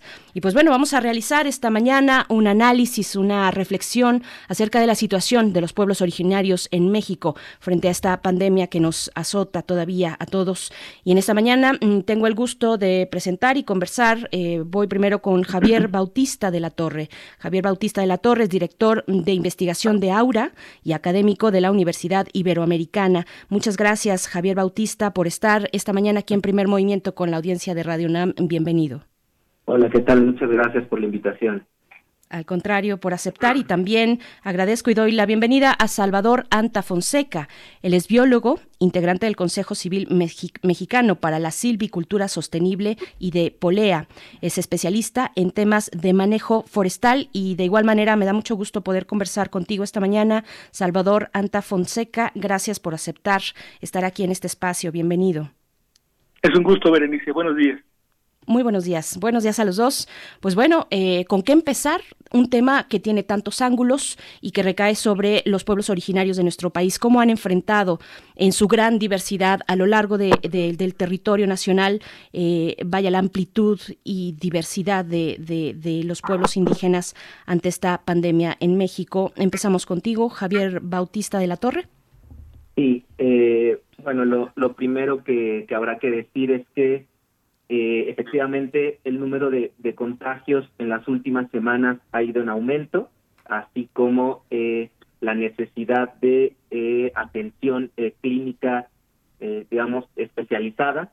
También, evidentemente, no solamente con el, con el número de, del aumento de contagios, sino también por una serie de situaciones que la COVID ha traído a las comunidades indígenas y equiparables en nuestro país. Es decir, eh, hay una diferencia importante en cuándo se, se ha presentado la, pandemia, aunque sabemos que desde que se dieron los primeros contagios en las ciudades también empezaron a llegar algunas comunidades. Lo cierto es que la pandemia no había llegado con la fuerza con la que está llegando en este momento y creemos eh, que eso también tiene que ver con eh, la reapertura de los centros urbanos en donde están también los centros de trabajo no las primeras semanas eh, muchas de las comunidades indígenas estuvieron cerradas literalmente no eh, tenían algunas medidas preventivas como eh, cuarentena para las personas que estaban regresando y eso permitió que se que se mantuvieran libres de contagios. Insisto ya había algunas que en donde sí había pero en una gran parte se mantuvieron libres pero ahora con el desgaste económico que está habiendo en las comunidades así como en las posibles crisis eh, alimentarias que se van a ver en algunas, eso obligado a que eh, las, eh, los y las habitantes de estas comunidades salgan a los centros urbanos otra vez a trabajar y eso representa un riesgo importante para las comunidades. Salvador Fonseca, mm, también en esta misma cuestión, eh, ya lo anotaba Javier, la atención clínica especializada, que se hace indispensable en estos momentos, pero que se torna compleja, uno piensa, eh, cuando se habla de entornos rurales. ¿Cuál es el panorama que enfrentan las comunidades? Eh, originarias, los pueblos originarios que se encuentran en estas circunstancias, precisamente en, lugares remotos, en espacios rurales, Salvador. Sí, en, efecto, hay, hay muchas limitantes, hay muchos problemas en estas comunidades, prácticamente no hay infraestructura hospitalaria, este, la información, como se ha comentado, está enfocado fundamentalmente para zonas urbanas y obviamente eh, hay una gran, eh, digamos, eh, respuesta diferenciada en cada una de las comunidades existen comunidades este, con una fuerte gobernanza que les ha permitido pues eh, aislarse y evitar que lleguen personas de fuera de la comunidad y, han mantenido de manera adecuada sus poblaciones evitando el máximo de contagio. Eh, Oaxaca es uno de los ejemplos en las comunidades oaxaqueñas, sobre todo en las serranas, pero hay comunidades urbanas donde la población indígena tiene una gran presencia como en el Istmo que han tenido fuertes contagios y entonces tenemos eh, una serie de situaciones diferenciadas. Sitios con contagios muy altos por su gran población urbana y por su cercanía a los centros urbanos y las poblaciones que están en las zonas rurales con estas limitantes pues han tenido que buscar que eh, pues defenderse ante ante esta situación pero como bien lo dice Javier, estamos parece que en las comunidades indígenas en, en un eh, momento en donde eh, la pandemia está ampliándose de los sitios urbanos a las zonas rurales por las circunstancias que se ha comentado, por la necesidad de ir a trabajar, por la necesidad de abastecerse. Entonces, bueno, está una situación compleja y, y, este, y bueno, tiene mucho que ver con si las comunidades tienen medidas y y estructuras organizativas internas que puedan controlar esto o, o no, que hay muchas comunidades que ya han perdido capacidad de gobernanza. Eh, las comunidades eh, indígenas tienen redes solidarias sin, sin afán de romantizar esta cuestión, también tienen sus conflictos, conflictos de todo tipo, conflictos territoriales y no necesariamente por ser una comunidad originaria pues se van a llevar bien entre vecinos o entre comunidades vecinas, en fin, eh, hay una gran complejidad ahí, pero finalmente esto, y lo vimos en, el, en los sismos de 2017, esto forma un, un anclaje también, una serie de condiciones eh, de solidaridad entre las comunidades. ¿Cómo, ¿Cómo ver esta cuestión para salir avante en lo que los retos que pone esta pandemia, Javier Bautista? Eh, sí, efectivamente, ¿no? El, muchas de las comunidades indígenas han, han logrado tener eh, fuertes lazos de comunalidad, incluso en, en, momentos tan complicados como los sismos, como lo que está sucediendo también ahora, pero a mí me gustaría profundizar en, algo que comentaste, Berenice, que me parece fundamental, es eh, lo que está pasando en, términos de, la conflictividad en estas comunidades. Eh, comentarte que eh, nosotros formamos parte de una coalición de organizaciones de la sociedad civil que estamos llevando a cabo un monitoreo en comunidades indígenas, precisamente en el tema de, de COVID, pero también en el tema de cómo se están moviendo las conflictividades en este momento. Sabemos que eh, las comunidades han parado, o sea, muchas, muchas comunidades se han cerrado, pero lo que no ha parado es el avance, por ejemplo, de eh, los megaproyectos que están amenazando los ecosistemas en donde están las comunidades, que están contaminando. No estamos hablando de proyectos mineros que sabemos que se han intensificado durante eh, la pandemia. Sabemos que otro tipo de conflictos eh, entre comunidades también lo hemos visto a lo interno también de las comunidades eh, los casos de San Mateo del Mar en, en, Oaxaca y algunos otros casos en Chiapas eh, pero también hemos visto el avance de conflictividades con el crimen organizado. Lo que sabemos ahora es que durante la pandemia se ha acentuado digamos estas conflictividades particularmente con talamontes ilegales o con el grupo del crimen organizado que han intentado controlar algunos territorios.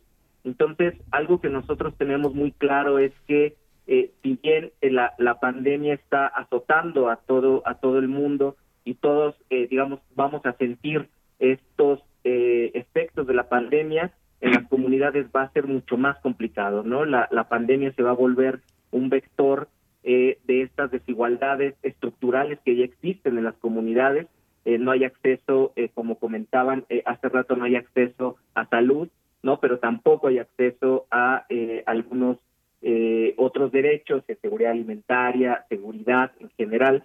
y bueno, sí, comentar que estas comunidades que mantienen la gobernanza han logrado mantenerse, pero también eh, necesitan eh, más coordinación con algunas autoridades estatales. Sabemos que las autoridades estatales son quienes tienen ahora el, el papel de salvaguardar la salud, pero eh, también pensamos que requieren también más información para poder cuidarse y continuar con estos, digamos, estas estrategias de cuidado comunitario.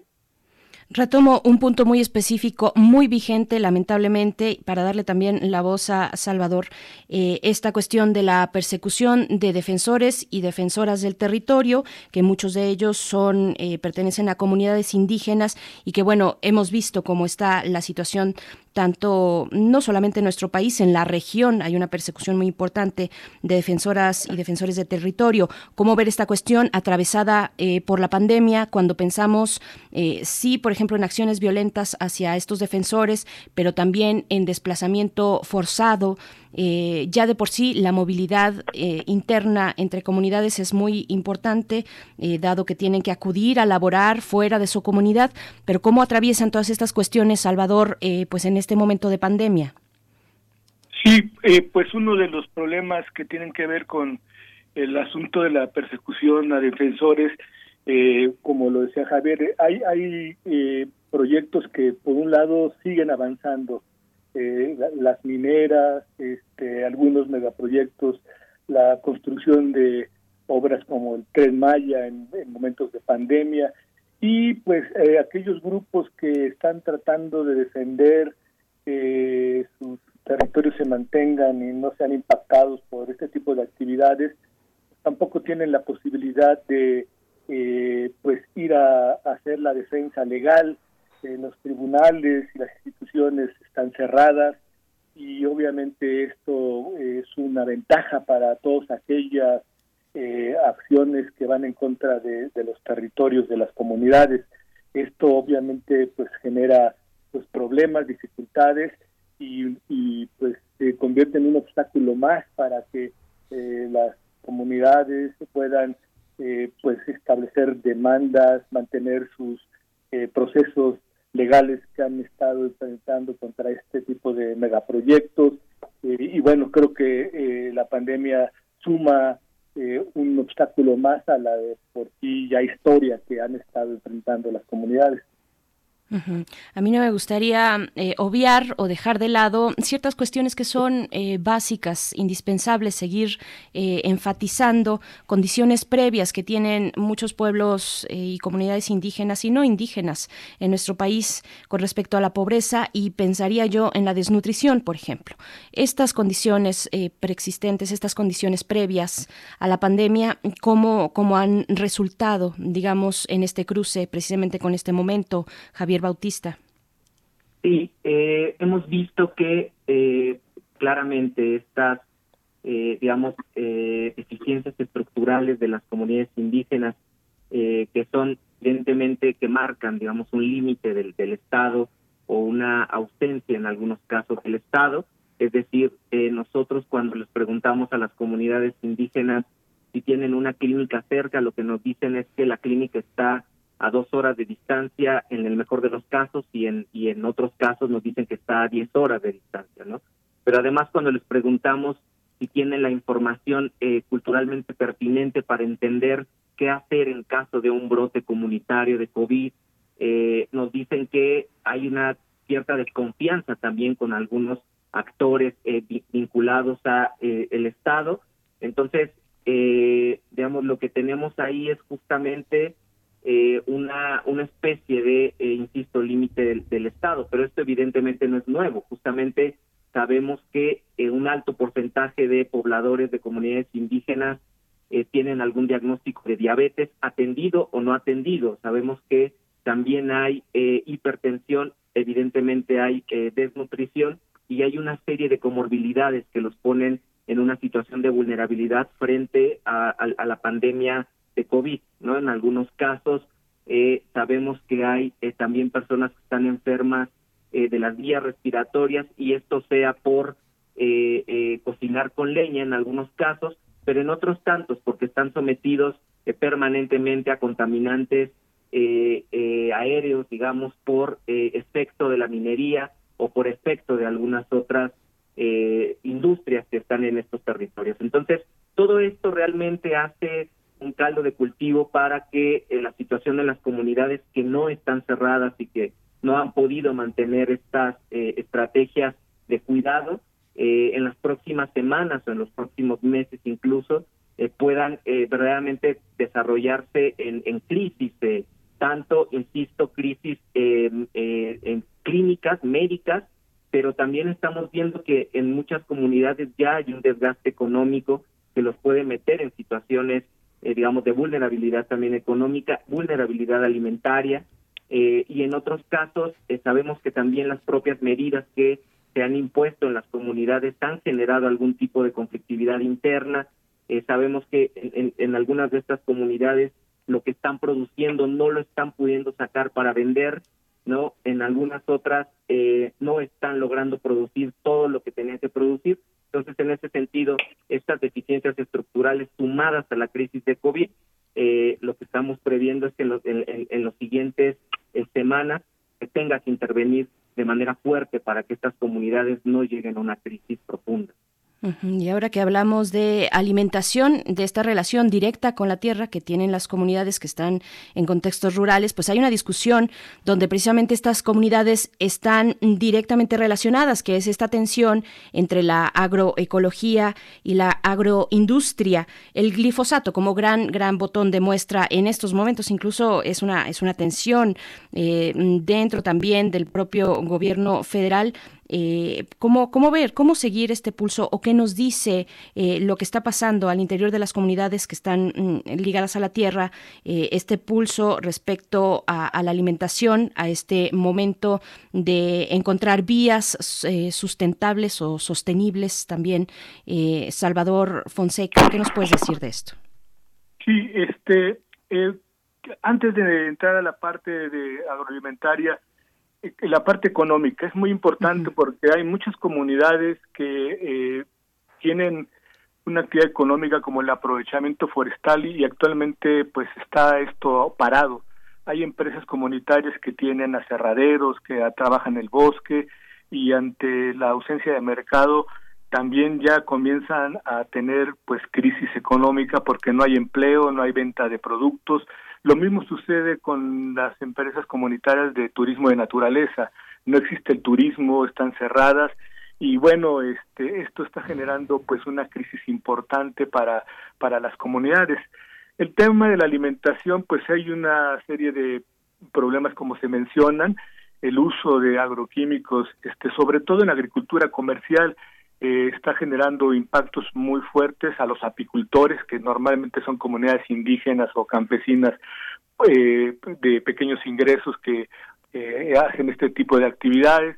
Y, bueno, el tema de, un nuevo, nuevo o retomar la, la, tradición agroecológica de las comunidades campesinas, pues está nuevamente apareciendo en algunos sitios, comunidades que anteriormente no estaban este, sembrando eh, maíz, ahora eh, como resultado de la pandemia han vuelto a retomar este proceso, han, retomado el cultivo de hortalizas, pues tratando de retomar el asunto de la autosuficiencia alimentaria porque están teniendo problemas de abasto. Entonces, eh, la pandemia está también generando oportunidades para que las comunidades rurales retomen nuevamente la necesidad de pues autoalimentarse y depender eh, lo menos posible del abasto externo que ha sido eh, pues prácticamente el proyecto económico de los últimos años importar maíz granos este arroz frijol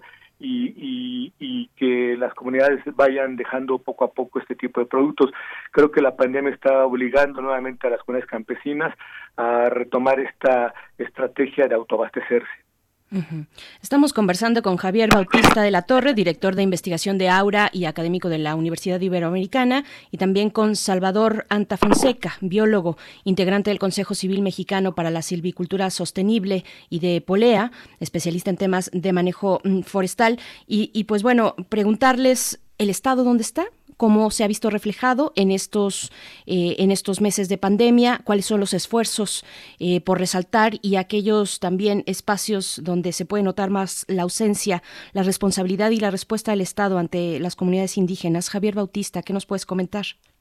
Eh, bueno, comentar que finalmente ha habido una serie de esfuerzos por parte del Estado con algunos de los programas, por ejemplo, el programa Bienestar, eh, otros programas como las brigadas eh, de salud que están llegando a algunas comunidades eh, y una serie de, estrategias que están eh, llevando a cabo, pero lo cierto es que por la complejidad tanto geográfica como digamos de acceso a las comunidades también ha habido una serie de limitaciones que han que han tenido no es decir a nosotros lo que nos preocupa de pronto es qué va a pasar cuando se tengan que hacer traslados de estas comunidades en lugares en donde es de difícil acceso.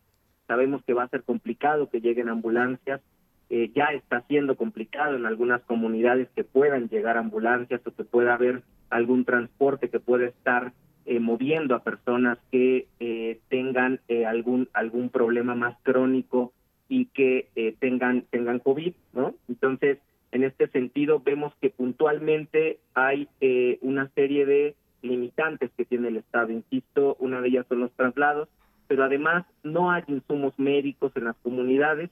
Cuando lanzan la, Jornada Nacional de Sana Distancia, es una jornada que es para todo el país, incluyendo las comunidades e indígenas, pero lo que nos comentan es que eh, no hay cubrebocas, ¿no? Es decir, no hay forma de cubrir completamente los, los, eh, esta petición de la Jornada eh, Nacional de Sana Distancia.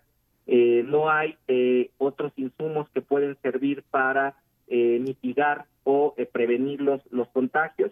Entonces, ahí sí lo que estamos pensando es que de alguna manera el Estado tiene que intensificar estas estrategias para poder hacer llegar insumos médicos, para poder hacer llegar traslados, para poder hacer llegar médicos también, eh, eh, médicas a las comunidades. Lo que sabemos es que en algunos casos los médicos que estaban en las comunidades al verse rebasados los tuvieron que regresar a las clínicas regionales para poder atender, ¿no? Pero eso mientras eh, se cubre una parte de la población se está descubriendo a otra. Me, me, gustaría también comentar que si bien el, el, la, la pandemia, insisto, nos está tocando a todos y a todas, eh, el impacto en las comunidades indígenas ha sido diferenciado también, mientras que la mortandad en las, en las ciudades ha llegado del 11 al 13% más o menos, ha estado oscilando, en las comunidades indígenas se ha movido del 18 al 21%. Eso quiere decir que de cada 100 indígenas que se enferman de COVID, desgraciadamente de 18 a 21 van a perder la vida. Pero eh, en el mes de mayo y junio, la UNAM hizo un estudio en donde justamente hablaban de que el, eh, el índice de letalidad, bueno, de, mortandad en estados como Quintana Roo había subido incluso hasta el 36.4%.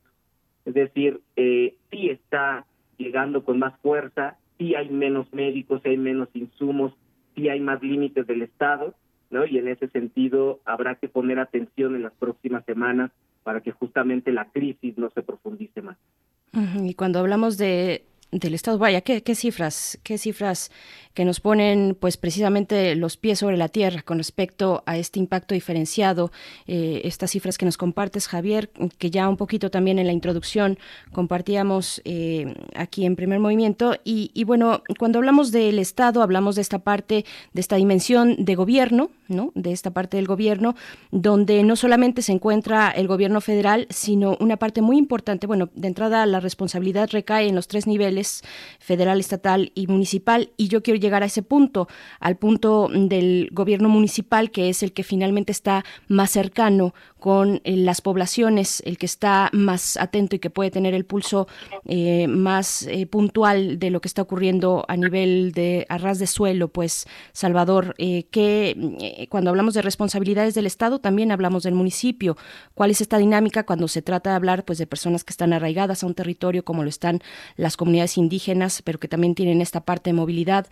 ¿Cuál es la responsabilidad y los atinos que ha, que ha tenido también este nivel de gobierno en nuestro país.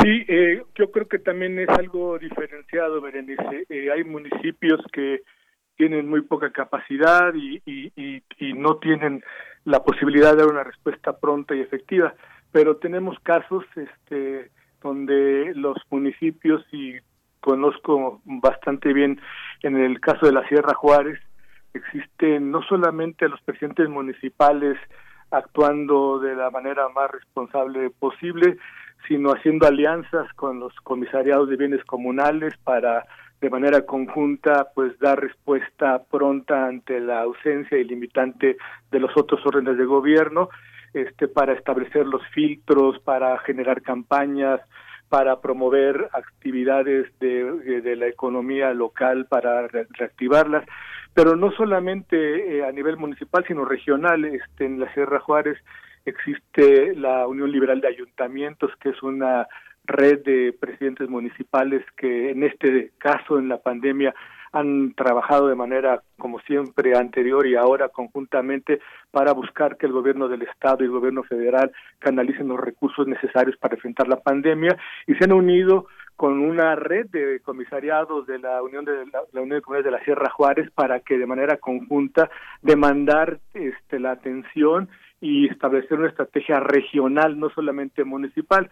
Desafortunadamente no existe esto en todos los casos y hay regiones en donde cada presidente municipal pues tiene que trabajar por sí por sí mismo con sus propios medios y a veces este algunas autoridades municipales hacen su trabajo y otras no y pues el problema del control de la pandemia pues se escapa. Entonces, creo que debemos también aprender de estas eh, situaciones en donde las alianzas, las uniones y una visión regional pueden dar una respuesta efectiva que, como en el caso de la Sierra Juárez, permite tener eh, datos de poca eh, este, infestación, de que todavía la pandemia no ha llegado eh, como ha sucedido en otros sitios y donde han encontrado casos, pues realizan acciones para el aislamiento de las personas sin discriminación, con el, la mayor responsabilidad posible y me parece que eh, también tenemos, insisto, enseñanzas eh, positivas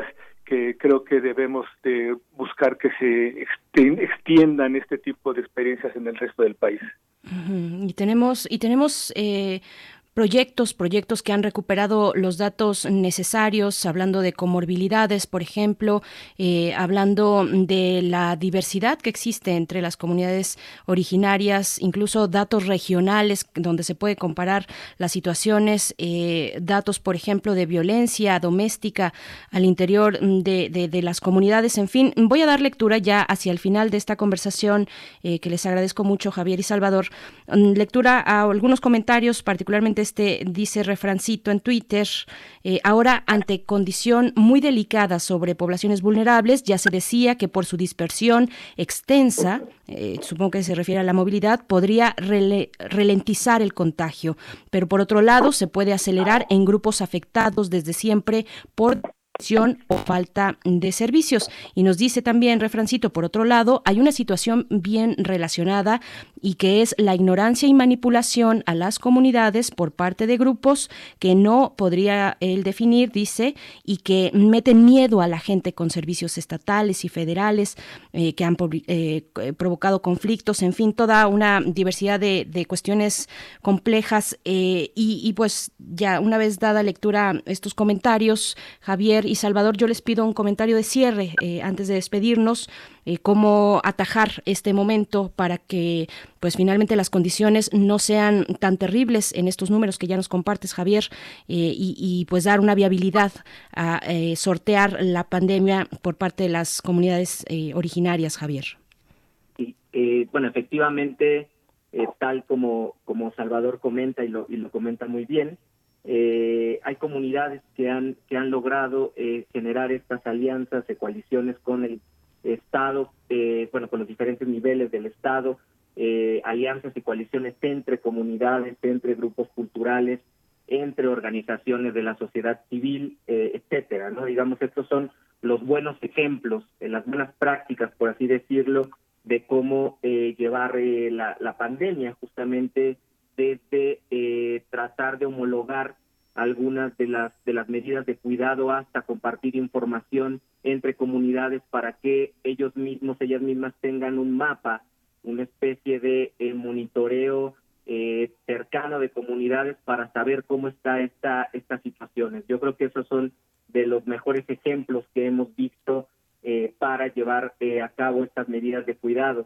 Eh, sin embargo, bueno, también hay otros otros ejemplos en donde esta lejanía con el Estado, esta falta de intervención también ha hecho que las propias comunidades tengan que buscar sus propios medios y en ese sentido no estar, digamos, como, como con las capacidades para poder atraer miles de cubrebocas, miles de litros de gel antibacterial, etcétera, ¿no?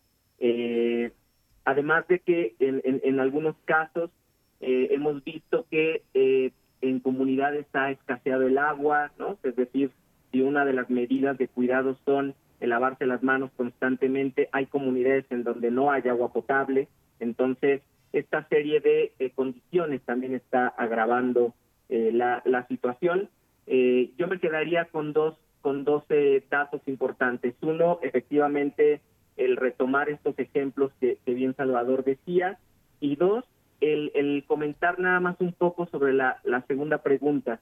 Efectivamente, hemos visto que en algunas comunidades ha habido una serie de, de campañas eh, de desinformación que eh, vemos que hay eh, cierta lógica en ellas porque hay una reproducción de informaciones que no son reales, ¿no? Por ejemplo, Sabemos que estamos frente a la temporada de dengue y de otras enfermedades eh, en algunas comunidades, Chiapas, Guerrero, Oaxaca. Eh, entonces, eh, ha, ha habido una serie de informaciones que dicen que las personas que van a fumigar en realidad no están fumigando, sino que están esparciendo la COVID, ¿no? Entonces, eso ha hecho que las comunidades no permitan que las personas vayan a fumigar.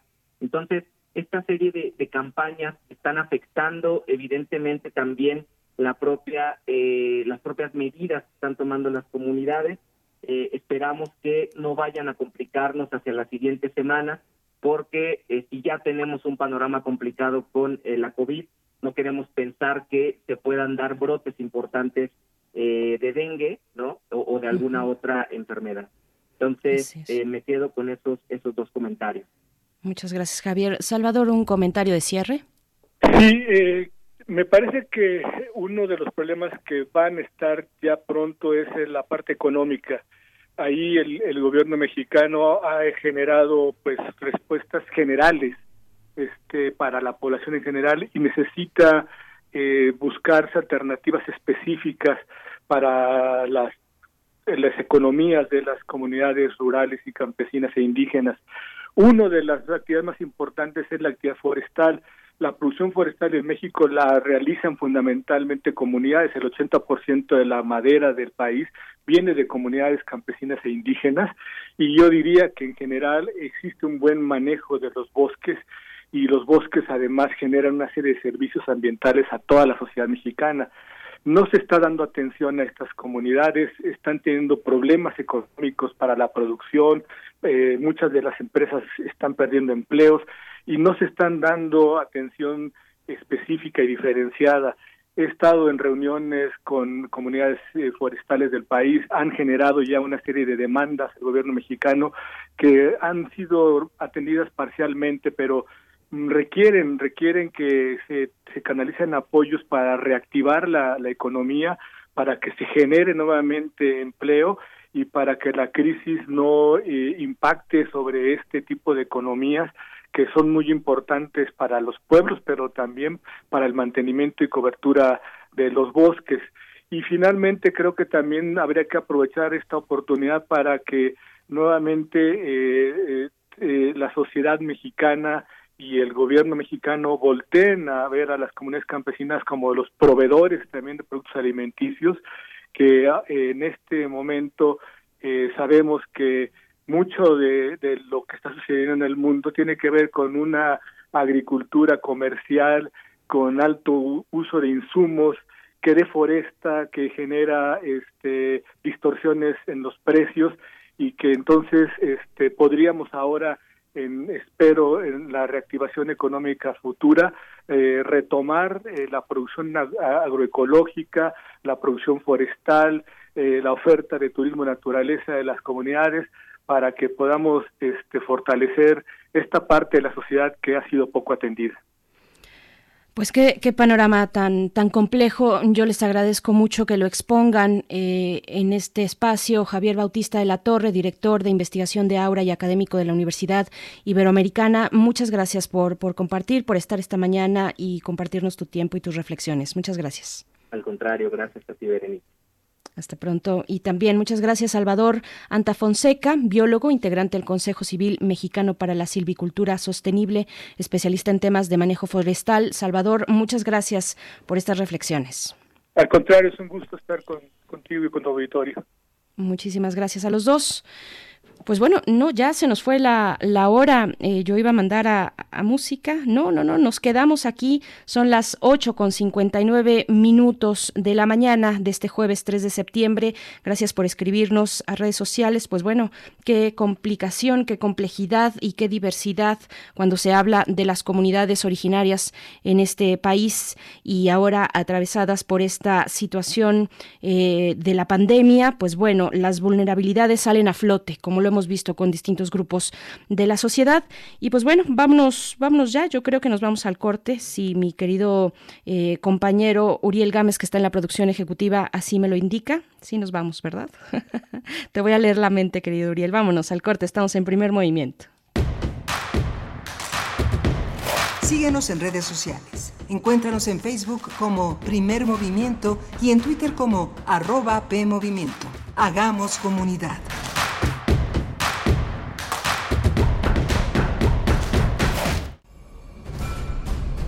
Nuestro cuerpo es una máquina perfecta. Está en nosotros que lo siga haciendo. Ante la enfermedad, la información es nuestra arma más poderosa. Conoce las investigaciones más recientes sobre la salud humana a través de los mejores especialistas. Hipócrates 2.0. Investigación y vanguardia en salud. Todos los martes a las 18 horas por el 96.1 de FM. Saber cómo funciona nuestro cuerpo es la mejor manera de cuidarlo. Radio UNAM, Experiencia Sonora.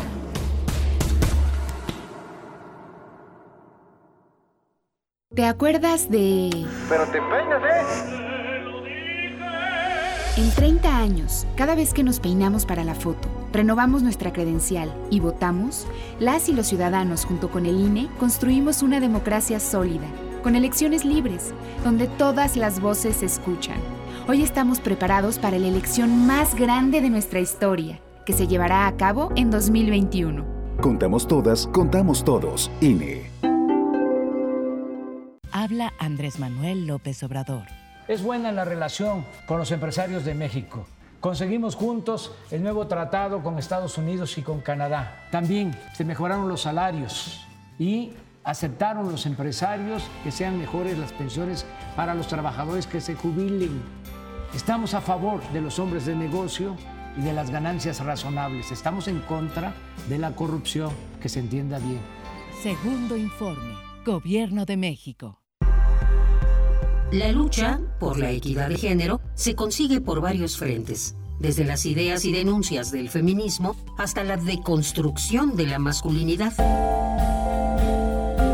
Entre Hombres, México. un espacio radiofónico para cuestionar la imagen que tenemos acerca de lo que consideramos masculino. De lunes a viernes a las 6.50 horas, retransmisión a las 15 horas por el 860 de AM y a las 6.30 horas con retransmisión a las 17 horas por el 96.1 de FM. Para poder corregir, primero hay que reconocer. Radio UNAM, experiencia sonora.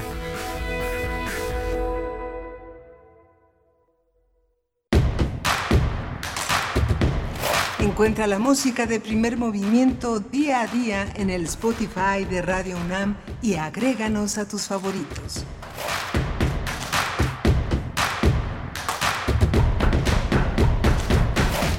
Ya estamos de vuelta en primer movimiento. Muchas gracias por continuar en sintonía con Radio UNAM, en, eh, bueno, a través de las frecuencias del 96.1 de FM y también en la amplitud modulada, el 860, el alma mater del cuadrante. Saludos si nos escuchan por ahí, a quienes están en, en AM, pues es un gusto también poder estar con ustedes haciendo comunidad. Hacemos comunidad en este espacio y eso nos llena mm, en verdad de, de alegría. Es muy satisfactorio pues estar en estos micrófonos y es todo un privilegio poder acompañarles cada mañana. Muchas gracias por permanecer. Estamos también en www.radio.unam.mx. Yo soy Berenice Camacho. Mi compañero Miguel Ángel Quemain está de vacaciones, en vacaciones escalonadas. Así es que, bueno, yo espero que no nos esté escuchando y si lo está haciendo, por favor, Miguel Ángel, ponte a descansar y apaga la radio. Eh, aquí te cuidamos el espacio. Eh, pues bueno, vamos a tener hacia adelante. Eh, hoy es jueves de Mundo posibles en nuestra mesa del día. Vamos a conversar con el doctor Alberto Betancourt. Ustedes ya lo conocen, pero si no, mm, bueno, eh, pueden saber incluso más. Tiene una cuenta de Twitter que se llama así, arroba mundos posibles, y ahí pueden ir explorando un poco lo que va compartiendo el doctor Alberto Betancourt. Él es historiador, es investigador de, eh, no, es, es profesor de la, de la Facultad de Filosofía y Letras de la UNAM, coordina el Observatorio del G20 y cada jueves nos acompaña con reflexiones pues que son de largo aliento, reflexiones eh, importantes para entender nuestro momento, nuestro panorama y sobre todo ver hacia el futuro. Compartirá hoy una reflexión que me parece interesante, eh, pleamar y bajamar del movimiento social en la 4T. ¿Qué significa esto? Pues bueno, lo vamos a conversar hacia unos momentos más. Antes tendremos la poesía en la voz de Luis Flores, nuestro compañero de radio, de Radio UNAM, en la noche, en Resistencia Modulada, a cargo junto con Mario Conde del programa de literatura Muerde Lenguas. Pues bueno, Luis Flores es poeta, poeta ñero barroco, dice él, y, bueno, eh, recientemente ganó el Premio Nacional de Poesía Ramón López Velarde. Recientemente me refiero al año pasado, específicamente 2019, y precisamente el eh, poema que nos va a compartir es de su autoría. Se titula Canción de Singalopo, Así es, canción de Singalopo y es eh, parte de eh, pues eh, de la producción poética por la que se ganó ese premio nacional Ramón López Velarde. Así es que en unos momentos más vamos a escuchar. De verdad que yo espero que les guste. A mí me encantó escucharlo, además en la voz de Luis Flores. Eh, yo creo que eh, tiene eh, una gran riqueza lo que nos va a compartir. Y pues bueno, también después tendremos nuestra sección de derechos humanos. Antes de despedirnos, los últimos minutos para hablar de derechos humanos. En esta ocasión, bueno, ustedes saben que en esa sección vamos alternando con distintos especialistas en la materia y toca el turno de hablar con Jacobo Dayan nos conversará, nos hará un análisis, pues, del segundo informe de gobierno, eh, pero desde la perspectiva de los derechos humanos, ¿qué se abordó en ese informe? En este tema, qué quedó fuera, cómo contrastar, sobre todo yo creo que es una de las reflexiones que nos deja este informe y muchos más, pero particularmente este ha sido una de las observaciones o de las críticas incluso, cómo contrastar lo dicho en el informe con la realidad donde están digamos de manera más palpable esas cifras, esos números. Lamentablemente muchas veces se reduce a números, aunque aquí damos la posibilidad de explorar y a veces de manera muy extensa sobre todos los fenómenos eh, que aquejan a nuestra sociedad, que nos acompañan día a día. Así es que bueno, eso para lo que resta en esta hora de primer movimiento son las nueve con siete minutos jueves 3 de septiembre. Y antes de irnos a la poesía, yo solamente quiero comentarles que ya está en marcha el Festival de Querétaro, el Festival Ahora Digital eh, llamado iFestival. Así es que la UNAM, la UNAM se suma a este festival con distintas conversaciones, distintas charlas a partir de mañana 4 de septiembre a las 7 y cuarto de la tarde habrá una transmisión por Facebook, tanto de Literatura UNAM como de Universo UNAM, Universo de Letras, que convocan a personajes tan importantes para esta edición del Live Festival como el escritor norteamericano Paul Oster, va a tener mañana una conversación con Valeria Luiselli y también con Ingrid eh, Begerman. Así es que, bueno, no solamente está Paul Oster eh, por ahí, sino también la escritora norteamericana también que, por cierto, es pareja de Paul no porque esto importe, solamente por la relación ahí dejar el dato, pero Siri Husbeth, que es una novelista, es poeta también, norteamericana, es feminista, ella va a estar en una conversación con Elvira Liceaga, hacia el, el, día 5 de septiembre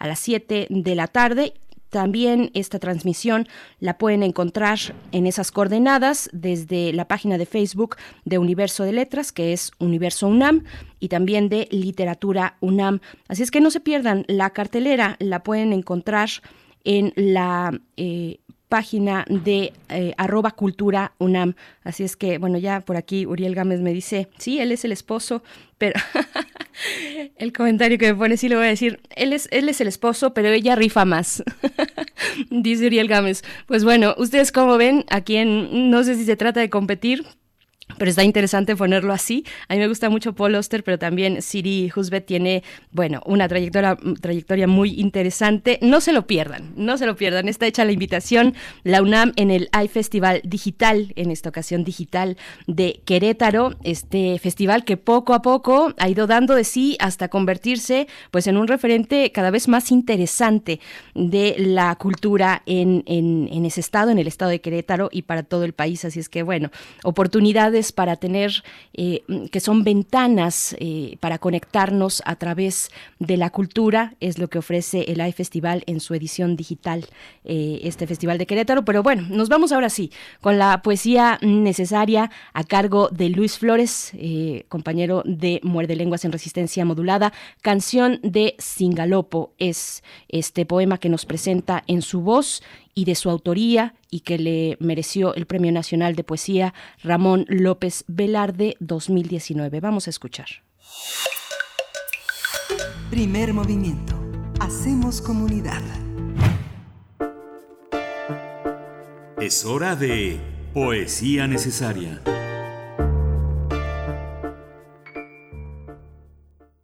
Canción de Singalopo Alábamos en un resbalivuelo, acústicos nos acostábamos en tacto paralelo, jadeábamos, y queja deja la lejana y deja de jadear y se empantana, camábamos hasta en el suelo, y así nacíamos cabiéndonos de piel a pelo, sabíamos hacer nacer placer, sorbernos el sudor y vernos encender en un temblor tambor calor campana y queja deja la lejana en todavía tantos antes, ahora antes amantes, desgozantes, ya nunca más palpados, plácidos, parejos, tan solo, separadamente, lejos.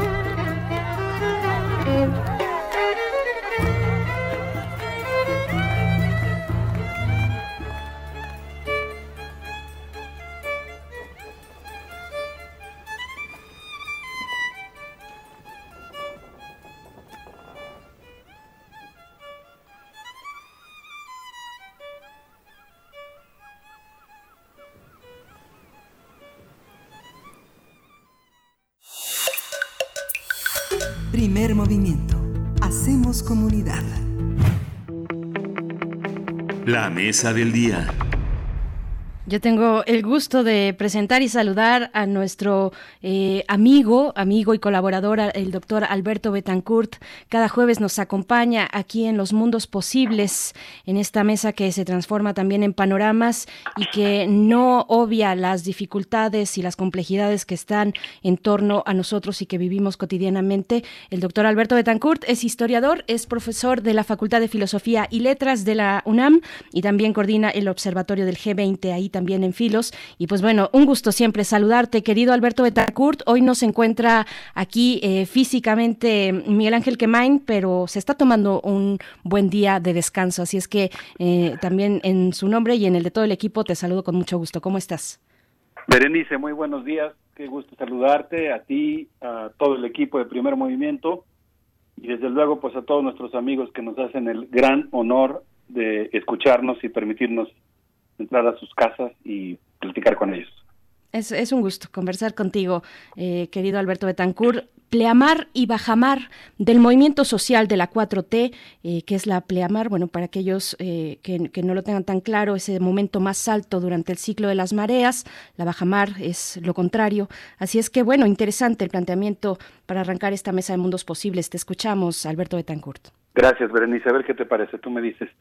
Pues eh, amigos del auditorio, yo quería compartir el día de hoy una reflexión en torno a cómo eh, la llegada al gobierno del presidente Andrés Manuel López Obrador y la instauración de este, digamos, proyecto o de esta alianza, vamos a llamarle, porque creo que es una alianza que incluye en realidad varios proyectos, la 4T, pues ha representado un fenómeno político extraordinariamente complejo, en el que en algunas ocasiones lo popular está presente, está incrustado ahí, lo impregna, lo orienta, y es cuando yo digo que es el momento de la pleamar del movimiento social en la 4T.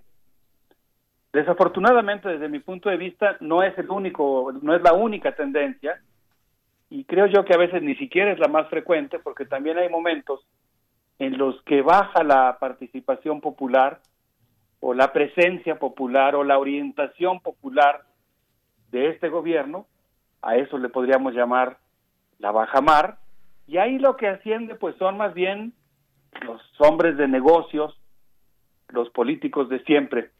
Y en torno a esto pues es que me gustaría hacer una reflexión. Yo pienso que la llegada de Andrés Manuel López Obrador a la presidencia de la República, como lo hemos mencionado antes, representa la conformación de una nueva voluntad nacional, un acto de atrevimiento de la sociedad mexicana que decidió experimentar, darle un golpe de timón al país y lanzarse a probar algo nuevo. Sin embargo, creo yo que esta osadía muy legítima, muy importante, que está cargada de expectativas, pues también implicó investir al nuevo presidente con una serie de atributos que en algunos aspectos pues podríamos decir que no coinciden con la persona real, porque los ciudadanos proyectamos nuestros deseos variados y contradictorios sobre el nuevo presidente, pero el personaje real, que es de por sí muy complejo, yo diría que padece y en muchas ocasiones él mismo alienta por sus propias contradicciones o por su vocación pragmática una fragorosa lucha al interior del gobierno federal entre distintos intereses y proyectos de nación. Yo creo, Berenice, por ejemplo, que actualmente estamos viviendo un verdadero mare magnum, una gran batalla por el control de Morena y por el control del Congreso, que van a ser decisivos, espacios decisivos para fenómenos tan importantes como pues eh, la designación de candidatos, el control de las elecciones, el rumbo que va a tomar el gobierno en su segundo tramo y yo diría que incluso la sucesión presidencial. De tal manera que estamos viviendo, estamos viviendo un momento de una lucha fragorosa al interior del gobierno federal y pues una colisión entre distintos intereses y proyectos de nación. Yo escuchaba el otro día a mi colega eh, admirado, Lorenzo Meyer, gran historiador, decir, eh, hablar refiriéndose al gobierno del general Lázaro Cárdenas, que en los primeros dos años de gobierno Lázaro Cárdenas eh, decidió dar lo que se podría llamar una especie de golpe de Estado interno para tratar de desmarcarse de Plutarco Elias Calles. Digamos que fue un golpe de Estado interno para pues eh, ser él el presidente de la República, poder actuar con mayor autonomía con, con precaución, porque yo creo que en estos casos lo que procede es realmente un análisis político. Yo me pregunto si no está en curso un intento, vamos a decirlo así, no, no usaría la palabra de golpe interno, pero digamos de golpe de timón al interior de la 4T, que está pues tratando de consolidar el poder de ciertos grupos y pues eh, provocando esta bajamar del movimiento popular, eh, el desgranaje de algunos de los miembros más progresistas, más emblemáticos de lo popular eh, o de lo ambiental en la 4T, y si consecuentemente no estamos viviendo pues un momento digamos de claro reflujo de lo popular que se expresa desde mi punto de vista en varios aspectos y uno de ellos que a mí me preocupa mucho y que es el que quisiera mencionar hoy pues que tiene que ver con algunos eh, visos en el discurso presidencial eh, de lo que yo llamaría pues rasgos de autoritarismo o por lo menos de estigmatización de los movimientos que discrepan de la política presidencial.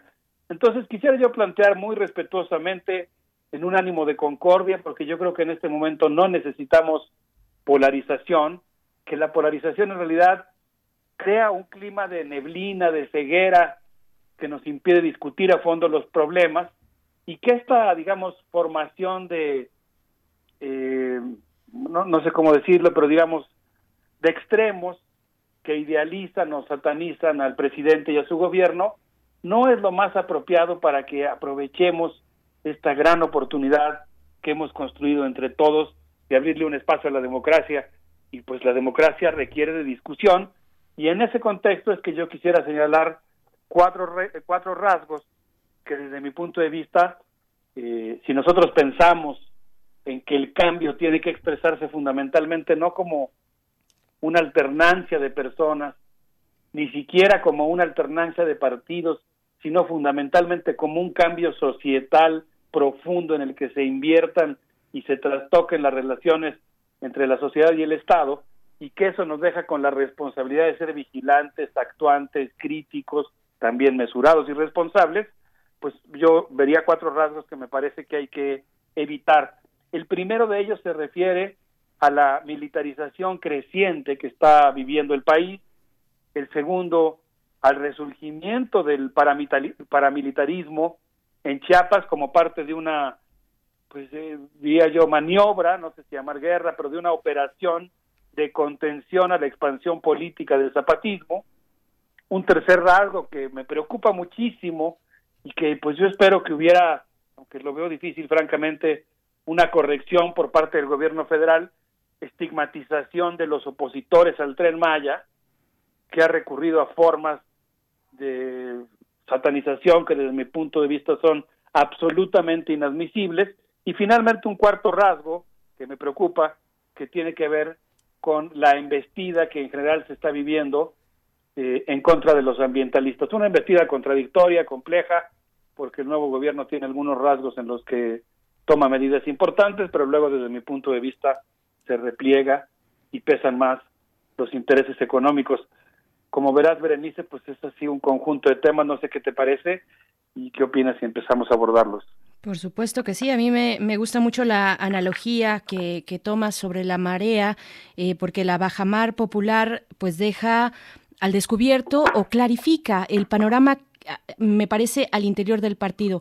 Eh, esta, esta bajamar deja al descubierto voluntades que es difícil palpar cuando uno se encuentra en la euforia de un movimiento popular como el de Morena, pero que con esta bajamar precisamente se pueden ver algunas de los actores y de estas voluntades, en, particularmente ahora que se está por la eh, vía de eh, de tomar la, de tener la dirigencia del partido, yo creo que ahí hay muy interesantes planteamientos que incluso yo podría leer casi como autocríticas. Es muy interesante si lo podemos ver así, me parece, es lo que opino yo, cuando algunos de los candidatos empiezan a decir, bueno, lo que falta es esto o la vía es por acá, por ahí algunos dicen, han dejado solo al presidente, el, partido político ha dejado solo al presidente o algunos hablan de ejes programáticos eh, que le falta al partido para poder eh, avanzar incluso hacia las elecciones del próximo año. En fin, me parece muy interesante la, analogía que haces, así es que te escuchamos, Alberto Betancourt. Muchas gracias, Berenice. Sí, yo siento que esto que tú mencionas ahora es muy importante y ojalá se, bueno, un aspecto de lo que tú mencionaste, ojalá se intensifique, que es pues la costumbre de discutir, de practicar la autocrítica, y pues yo diría que ahí la corriente progresista, de izquierda, de morena, pues tiene una tarea fundamental. Lo mismo con muchas personas que están al interior del gobierno que ojalá pues hagan oír su voz, aunque al parecer pues eso eh, implica costos muy altos para quien se atreve a hacerlo. Eh, quisiera mencionar como un primer rasgo que me preocupa, voy a dar nada más una pincelada sobre este tema, el asunto de cómo se ha convertido en una especie de cosa ya casi cotidiana que los secretarios de la Defensa Nacional el, por ejemplo, el general de división diplomado de Estado Mayor, Luis Crescencio Sandoval González, y el secretario de la Secretaría de Marina Armada de México, el almirante ingeniero geógrafo José Rafael Ojeda Durán, se presenten en las conferencias mañaneras a informar sobre el estado que guarda la seguridad pública.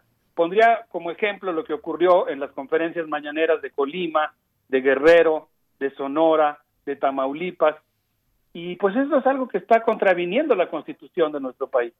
Nuestra constitución establece muy claramente como dos funciones distintas, la seguridad pública y la seguridad nacional. Y la seguridad pública es algo que tiene que estar a cargo de instituciones civiles.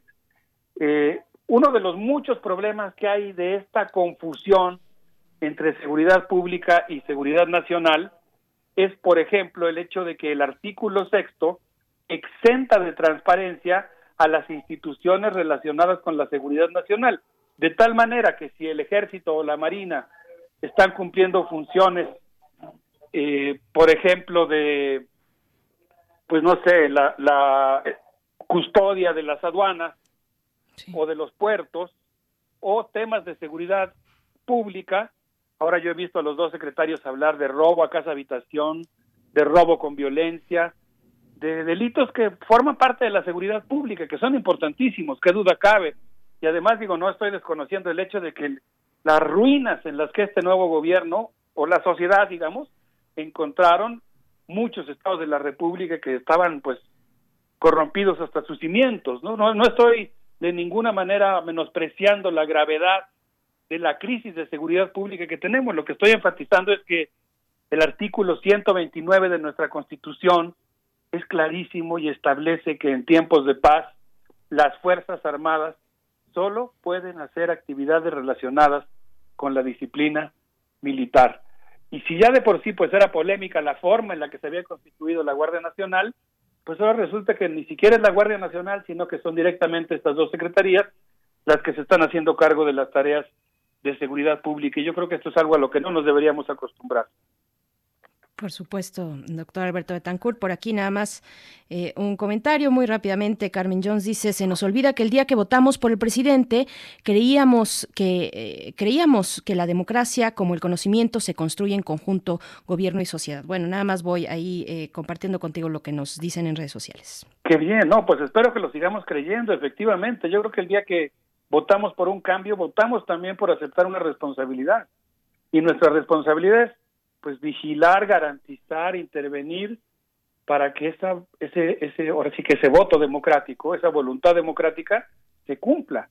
Y yo creo que ahí la sociedad pues tiene o tenemos pues una gran responsabilidad. Justamente tenemos que pues estar siendo vigilantes, ¿no? Es parte de este juego, de esta nueva regla. Pues creo que el tiempo se nos ha ido muy rápido, Berenice. No sé qué te parezca si vamos a escuchar un poquito de música para acordarnos, acordarnos de dónde venimos, eh, por qué estamos aquí.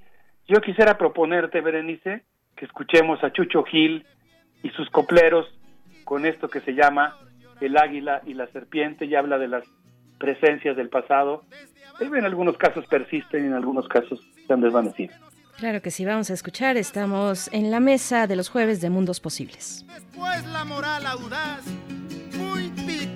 y muy capaz se fajó los pantalones. Y aunque debamos millones, solidaridad nos sobra. ¿Cómo se llamó la obra? Pues policías y ladrones.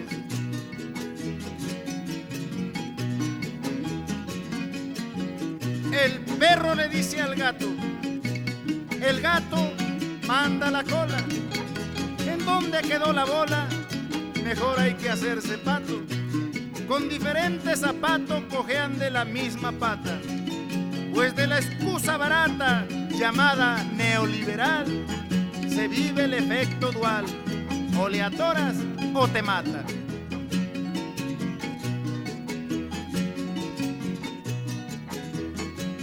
Yo no sé cómo decirlo, pero él sabía cómo hacerlo.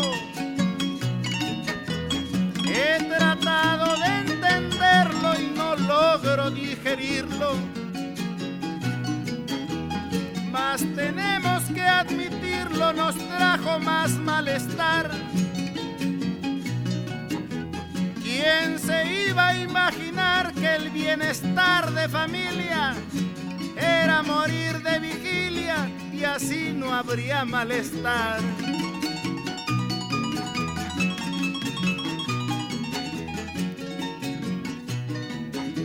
Hambre genera violencia, pero ayunar por la paz vale muchísimo más que cualquier plan de emergencia.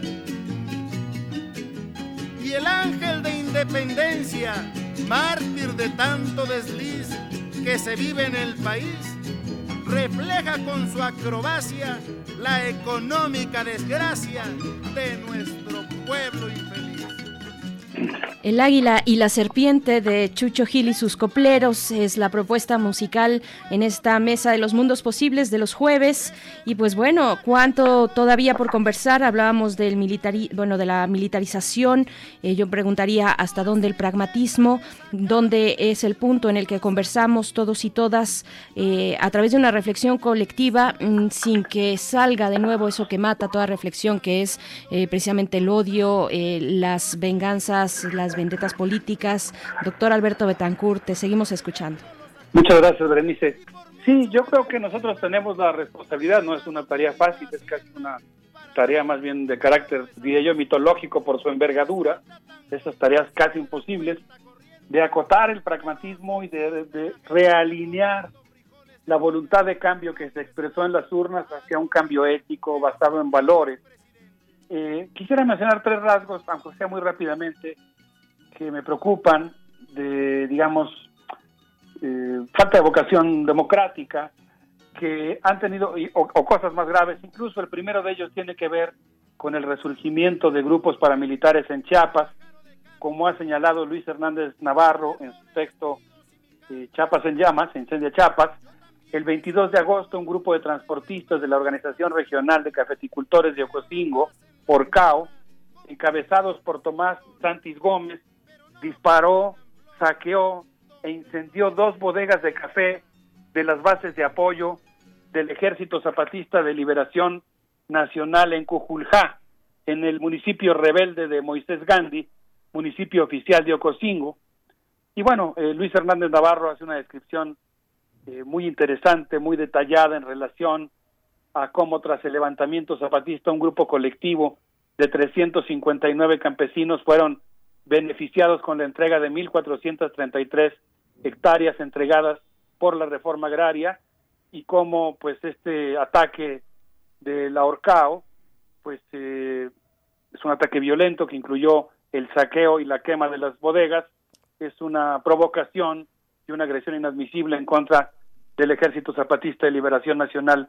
Y luego, en Rompeviento, Luis Hernández Navarro entrevistó a Germán Bellinghausen, por supuesto eh, conocedor de la situación en Chiapas y del terreno, quien planteó que pues la situación que están viviendo muchos desplazados sotziles de diversos municipios, particularmente por ejemplo de Aldama, y cómo el actual presidente municipal de Chenaló eh, es hijo del pastor protestante evangélico, que según señaló él, bendijo las armas con las que se cometió el crimen de Acteal. Es una autoridad municipal que trabaja muy cerca del Partido Verde, derivación del PRI y fortalecido cuando llegó al gobierno Manuel Velasco, y ahora pues en esta revoltura muy extraña que implica esta confusión y esta alianza entre el Partido Verde y Morena en el estado de Chiapas. Yo aquí quiero decir que como suele ocurrir siempre en la historia nacional, los acuerdos, los impactos regionales de los procesos nacionales son muy diferentes. Y en el caso particular del estado de Chiapas, pues lamentablemente eh, hay un acuerdo con el Partido Verde que, pues más que cambio, parece haber consolidado, consolidado más de lo mismo. Eh, Bellinghausen sitúa esta situación como parte de la eh, estrategia de contención de la expansión política que está, eh, de acuerdo a su descripción, ocurriendo con el fenómeno zapatista que está desbordando el antiguo territorio porque muchas comunidades están eh, abrazando esa forma de organización, de resistencia y de ejercicio de la autonomía. Finalmente quisiera pasar a los dos últimos rasgos que me preocupan mucho el primero de ellos tiene que ver con la estigmatización de los opositores al tren Maya. Eh, a mí me preocupó mucho la conferencia de prensa del viernes pasado en la que el presidente de la República y su vocero, su encargado de comunicación, Jesús Ramírez Cuevas, acusaron a un conjunto de organizaciones de estar financiadas por eh, instituciones o empresas extranjeras y el presidente dijo literalmente que se disfrazaban de ambientalistas o defensores de derechos humanos exclusivamente para recibir dinero. Y en algún momento dado de su locución, yo lo seguí puntualmente, él incluso se refirió a todas las organizaciones y a todos los ambientalistas. Y yo creo que pues ahí, más allá de, de las organizaciones particulares que fueron acusadas, me parece que la forma en la que fue planteada la acusación implica una estigmatización de los defensores de los derechos humanos y del medio ambiente que me parece verdaderamente inadmisible. Yo creo que el lugar de locución del presidente de la República tiene que ser la de que es el presidente de todos los mexicanos y consecuentemente pues tiene que ser respetuoso de la existencia de distintos puntos de vista. Y en relación al tren Maya, que como hemos mencionado aquí, eh, tiene una vertiente muy destructora del medio ambiente, entre otras cosas por las 16 ciudades que Fonatur va a construir, una de ellas, y creo que las otras por ahí andan también, de más de 2.000 hectáreas, pues yo creo que ahí ha habido una falta de congruencia en la defensa de ese proyecto, porque no, el, presidente dijo es solamente un tren con una vía de 5 metros de ancho, cuando en realidad, pues, eh, y no se va a tirar ni un solo árbol, dijo. Y en realidad lo que estamos viendo es que la propia manifestación de impacto ambiental habla de la tala de muchísimos árboles y que no se trata solamente de un tren, se trata de un gran megaproyecto que implica eh, pues fundamentalmente la construcción de un tren de carga para estar extrayendo los recursos de la selva y además pues se trata básicamente de un traslado de dominio, digamos, de, de ejercicio del uso del suelo de las comunidades a grandes empresas transnacionales. De tal manera que yo creo que lo lógico sería admitir que hay una parte muy importante de las comunidades y del movimiento indígena que se oponen con muy buenos argumentos al tren Maya y creo yo que en todo caso la discusión en torno a ese tema tendría que ir a los argumentos y no a esta estrategia de citar una nota publicada en el Heraldo de México que independientemente de su contemporaneidad, digamos, y su refundación, pues yo ayer estaba revisando las tesis de la UNAM, hay una buena cantidad de tesis de la UNAM y otras investigaciones que hablan del Heraldo como un periódico en el que en las décadas pasadas se practicó continuamente toda una ideología anticomunista. Entonces yo creo que en alguien como Jesús Ramírez Cuevas, a quien yo me he referido aquí como defensor, por ejemplo, de las comunidades en el norte de Puebla, en la Sierra Norte de Puebla, en contra de los megaproyectos, pues no, no quedaba un pronunciamiento de este tipo. Ojalá, aunque lo veo difícil, que hubiera una rectificación de esta estigmatización de los defensores de derechos humanos y de eh, el medio ambiente. No sé cómo, ves, Berenice. No, bueno, pues eh, que vaya tema, eh, que no nos va a dar tiempo para, para explicar acá y ojalá que, que, lo podamos reflexionar más adelante porque tú lo has seguido, nos lo has eh, traído a la mesa durante diversas ocasiones, este, esta tensión entre los modelos de producción agrícola, la agroecología, la agroindustria y bueno, preguntarte cómo viste la renuncia de Víctor Manuel Toledo a Semarnat, cuál, pues, pues ya vimos ahí un poco los resultados de si había o no una disputa en las altas esferas del gobierno federal con respecto a estas cuestiones. El tiempo es breve, pero bueno, yo te dejo el micrófono. Gracias. Bueno, yo diría, eh, digamos, así en grandes pinceladas, ese era el cuarto tema que me preocupaba, mm. el ataque contra los ambientalistas, que me parece que se ha expresado por un lado en la salida del doctor Víctor Toledo de la Semarnat. Creo que pesaron más los intereses económicos, el sector económico del gabinete, que esto es una hipótesis que yo estoy arriesgando, que ejerció una fuerte presión, se conjugó con otra serie de factores, incluso personales, pero sin lugar a dudas pone en peligro la continuidad de una importante transición de por lo menos seis ámbitos diferentes, eh, la producción de alimentos, el agua, la agroecología, entre otros, que estaba poniendo en juego el proyecto de Semarnat y que ojalá que pues en esta, digamos, negociación que seguramente se dará al interior del gobierno federal y de la propia Secretaría, pues se conserven muchas de las líneas, los proyectos, las normas y los criterios que se habían establecido durante la gestión del doctor Víctor Manuel Toledo, que de, cuya salida de la Semarnat me parece pues realmente lamentable. Qué bueno eso sí que que pues lograron hacerse muchas cosas, aunque fuera en un periodo tan breve. Yo veo también con muchísima preocupación el hecho de que tanto en la conferencia del viernes como en el informe presidencial el presidente de la República siga insistiendo en esta cosa de los pseudoambientalistas, pues en una actitud de negación de la existencia de sectores de comunidades indígenas, de comunidades campesinas, de asambleas ejidales, de científicos, de humanistas, de organizaciones no gubernamentales que se han opuesto con muy buenos argumentos a la forma en la que se está implementando el tren Maya, entre otras cosas, no es el único caso, y pues que yo creo que no merecen ser estigmatizadas, sino pues, escuchadas y atendidas. Y es que muchos han acompañado pues la lucha, lo sabemos, la lucha que ha emprendido este gobierno, el proyecto de la 4T, el mismo movimiento de Morena. Qué complejo escuchar y qué doloroso también escuchar al presidente lanzar estos adjetivos de pseudoecologistas eh, cuando han estado ahí en la lucha, cuando hay una persecución importante, eh, incluso una violencia también ejercida contra los eh, protectores y los defensores y defensoras de, de la tierra y del medio ambiente, Alberto de Tancourt. Así es, es completamente inadmisible, abre flancos de vulnerabilidad. Eh, yo creo que en ese sentido, pues esperemos que pronto haya una, regresando a la metáfora de las mareas Berenice, me enteré, porque no, no crean que soy experto en oceanografía, ni mucho menos, estaba yo buscando, digamos, una metáfora que funcionara, me enteré que hay una cosa que es el momento del más alto pleamar, la sisigia, ¿no? El momento en el que sube la marea y yo diría que ojalá y entre todos podamos construir una sisigia popular en este momento histórico de México, que es una gran participación colectiva, pacífica, reflexiva, organizada, que imprima un nuevo rumbo e impida, yo, yo hablaba hace un momento de la, la, analogía con el sexenio del general Lázaro Cárdenas, los últimos dos años del sexenio del general Lázaro Cárdenas se inclinó hacia el centro derecha, vamos a decirlo así, o hacia, hacia el centro, ¿no? Entonces los momentos de mayor cambio fueron del, del 36 al 38 y del 38 al 40 vino un, vino un reflujo. Yo creo que entre todos tenemos que impedir que este sea un momento de reflujo porque es muy pronto y este tendría que ser el momento de los cambios y no el momento del reflujo. Así que propongo que entre todos contribuyamos a crear una opinión pública progresista que reclame el ejercicio de la democracia y entre todos construyamos esta asistigia popular. Esa sería mi propuesta, Berenice.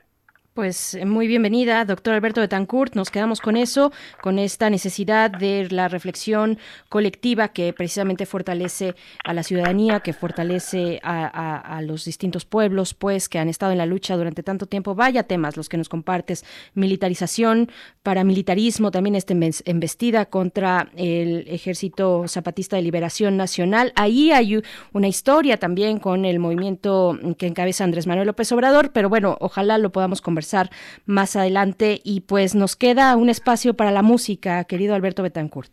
Sí, yo les propongo que escuchemos Sopla la Esperanza Maya, en alusión quizá a la importancia geopolítica que tendrá la Organización de los Pueblos del Sureste Mexicano. Esperemos que con nuestro acompañamiento para tratar de frenar un proceso de transnacionalización de los territorios y, y esta lucha en defensa de, del medio ambiente y de la forma de vida de las comunidades. Berenice, te mando un gran abrazo. Muchas gracias por tu cálida recepción de siempre en estos micrófonos de Radio NAM. Otro muy fuerte para ti, querido Alberto Betancourt. Nos encontramos y nos escuchamos una vez más dentro de ocho días aquí los jueves, todos los jueves en la Mesa de los Mundos Posibles. Está ahí esta cuenta de Twitter también donde te pueden contactar, arroba Mundos Posibles. Hay varios comentarios ahí, eh, yo te los dejo para que tú puedas reflexionar en torno a ellos y te mando un fuerte, fuerte abrazo. Vámonos con música. Gracias, un abrazo de voz de la guerra de castas en 1560 se inició y aún no acaba. Pienso en Norma de Teosuco, un pueblo de cielo azul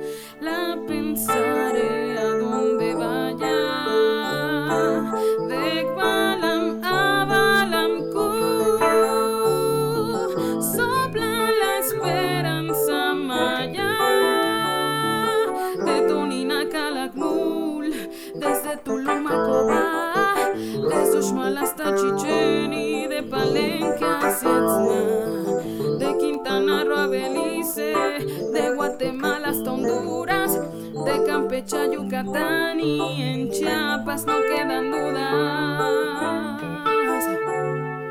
Pienso en Norma de Tiosuco, la pensaré a dos.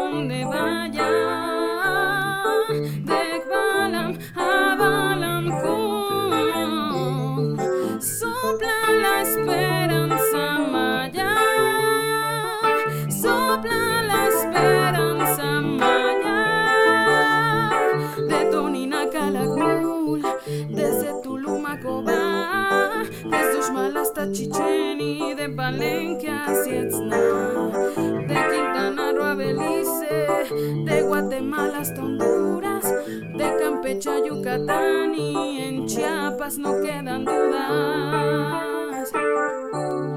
Sopla la esperanza maya,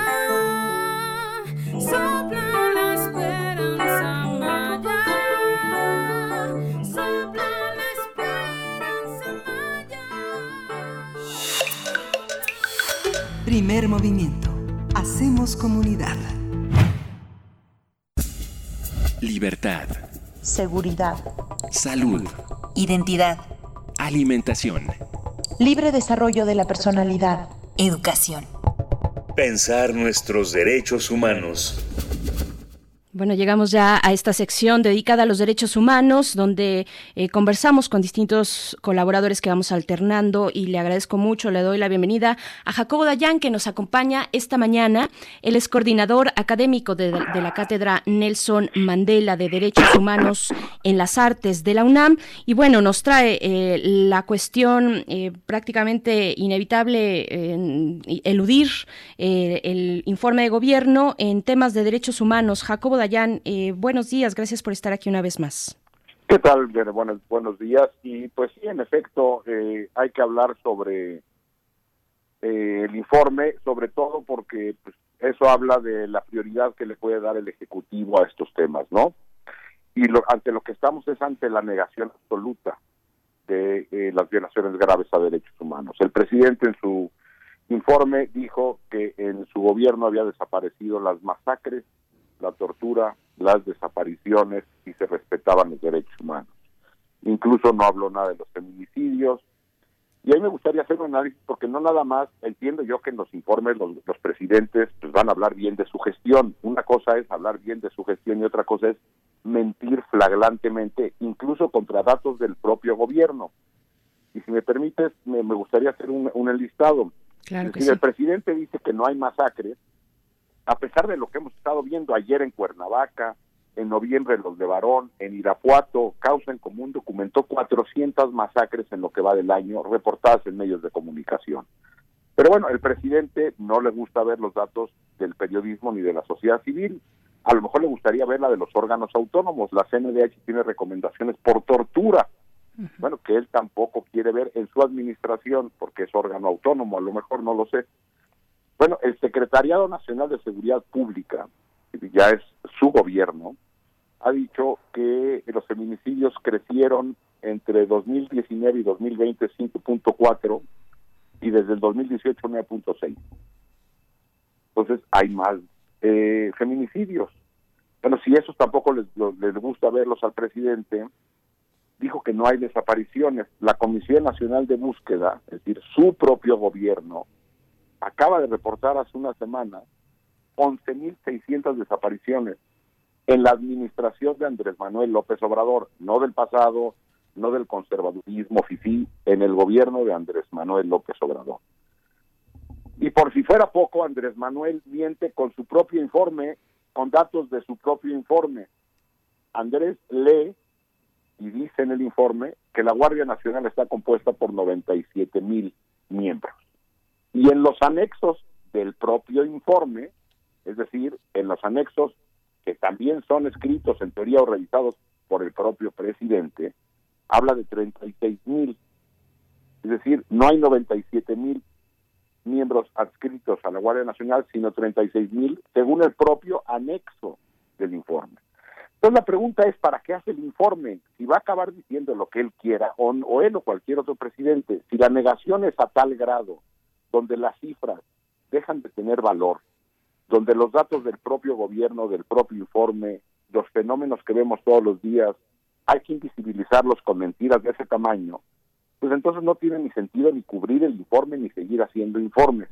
Mejor lo que habría que hacer es lo que está haciendo, inventar consultas para enjuiciar a los presidentes que no tendrán ningún carácter vinculante porque no van a poder a la fiscalía esto no e-, esa consulta no le va a hacer nada si es que la Suprema Corte autoriza esa consulta porque se están violando derechos humanos con esa consulta porque se está poniendo a, consulta a la justicia.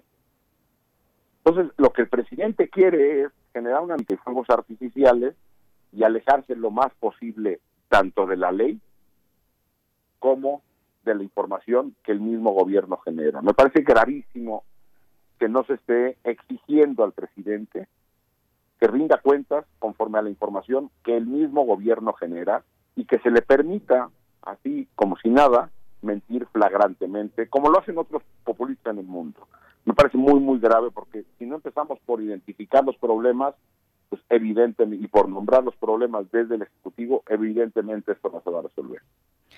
Jacobo Dayan, eh, pues cómo, cómo continuar en esta exigencia, cómo eh, acercarnos precisamente a las fuentes que están documentando con muchas complicaciones de por medio, que y además eh, por del, lado y al filo de todo la pandemia, pero con muchas complicaciones y adversidades, pues documentando todo lo que sí está pasando en este país. Ahí están los grupos de familias que están que siguen buscando a sus familiares. Ya nos hablas de 11.500 personas, mm, bueno, desapariciones registradas, eh, cómo vamos eh, en los instrumentos también que tiene el propio Estado para poder hacer frente, estoy pensando, por supuesto, en el Registro Nacional de Personas Desaparecidas, estoy pensando en la CEAP, eh, que, de por sí está en estas condiciones que está, pues bueno, antes de que mm, renunciara su anterior titular, pues tampoco venía de las mejores condiciones.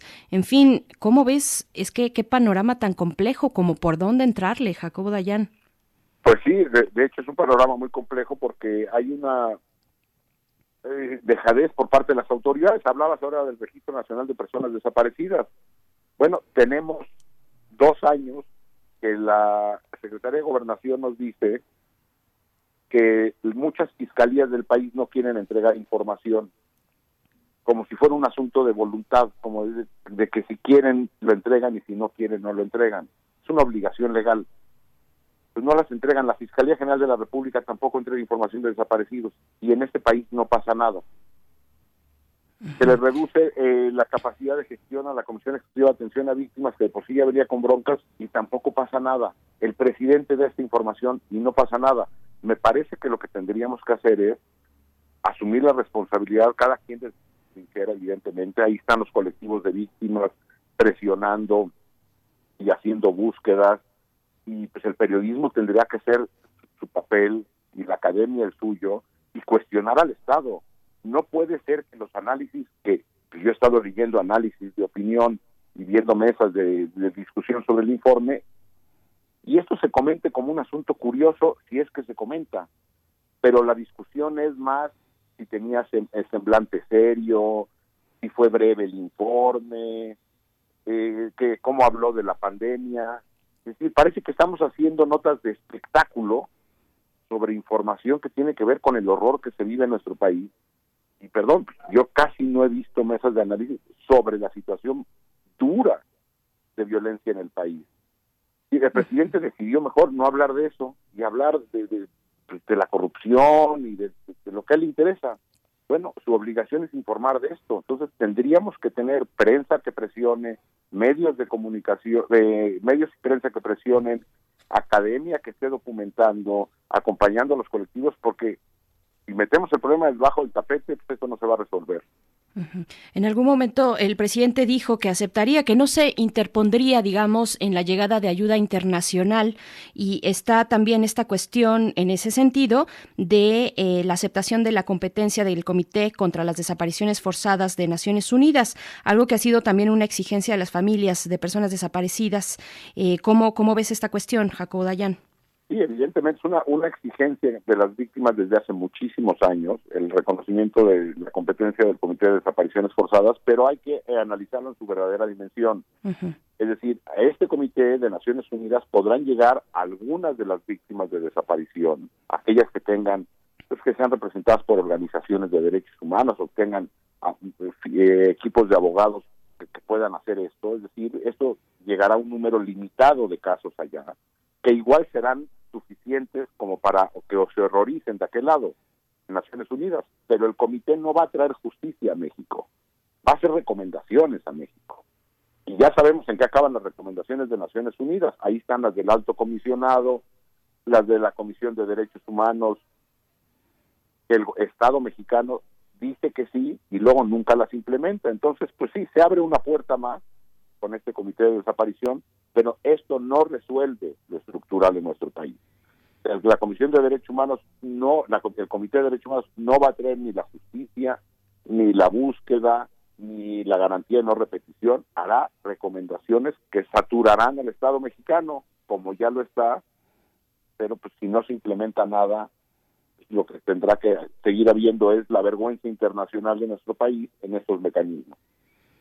Pues Jacobo Dayan, no soltamos el tema, no lo soltamos contigo y con tantos otros eh, pues actores de esta sociedad que siguen exigiendo justicia, que siguen trabajando cotidianamente por encontrar a sus familiares, eh, que siguen exigiendo justicia en casos de feminicidio, en casos de eh, ejecuciones extrajudiciales que continúan, ya lo vimos en Tamaulipas, un, caso muy muy reciente, pero bueno, podríamos seguirnos así, como bien lo comentas, hace un año también, recuerdo justamente en septiembre de hace un año esta ejecución de ocho personas por parte de la Policía Estatal en Tamaulipas, en Nuevo Laredo. En fin, se siguen cumpliendo estos aniversarios eh, terribles de una realidad nacional que, que ahí está, que no se va, que al contrario, en muchos casos, como el del feminicidio, pues se sigue incrementando.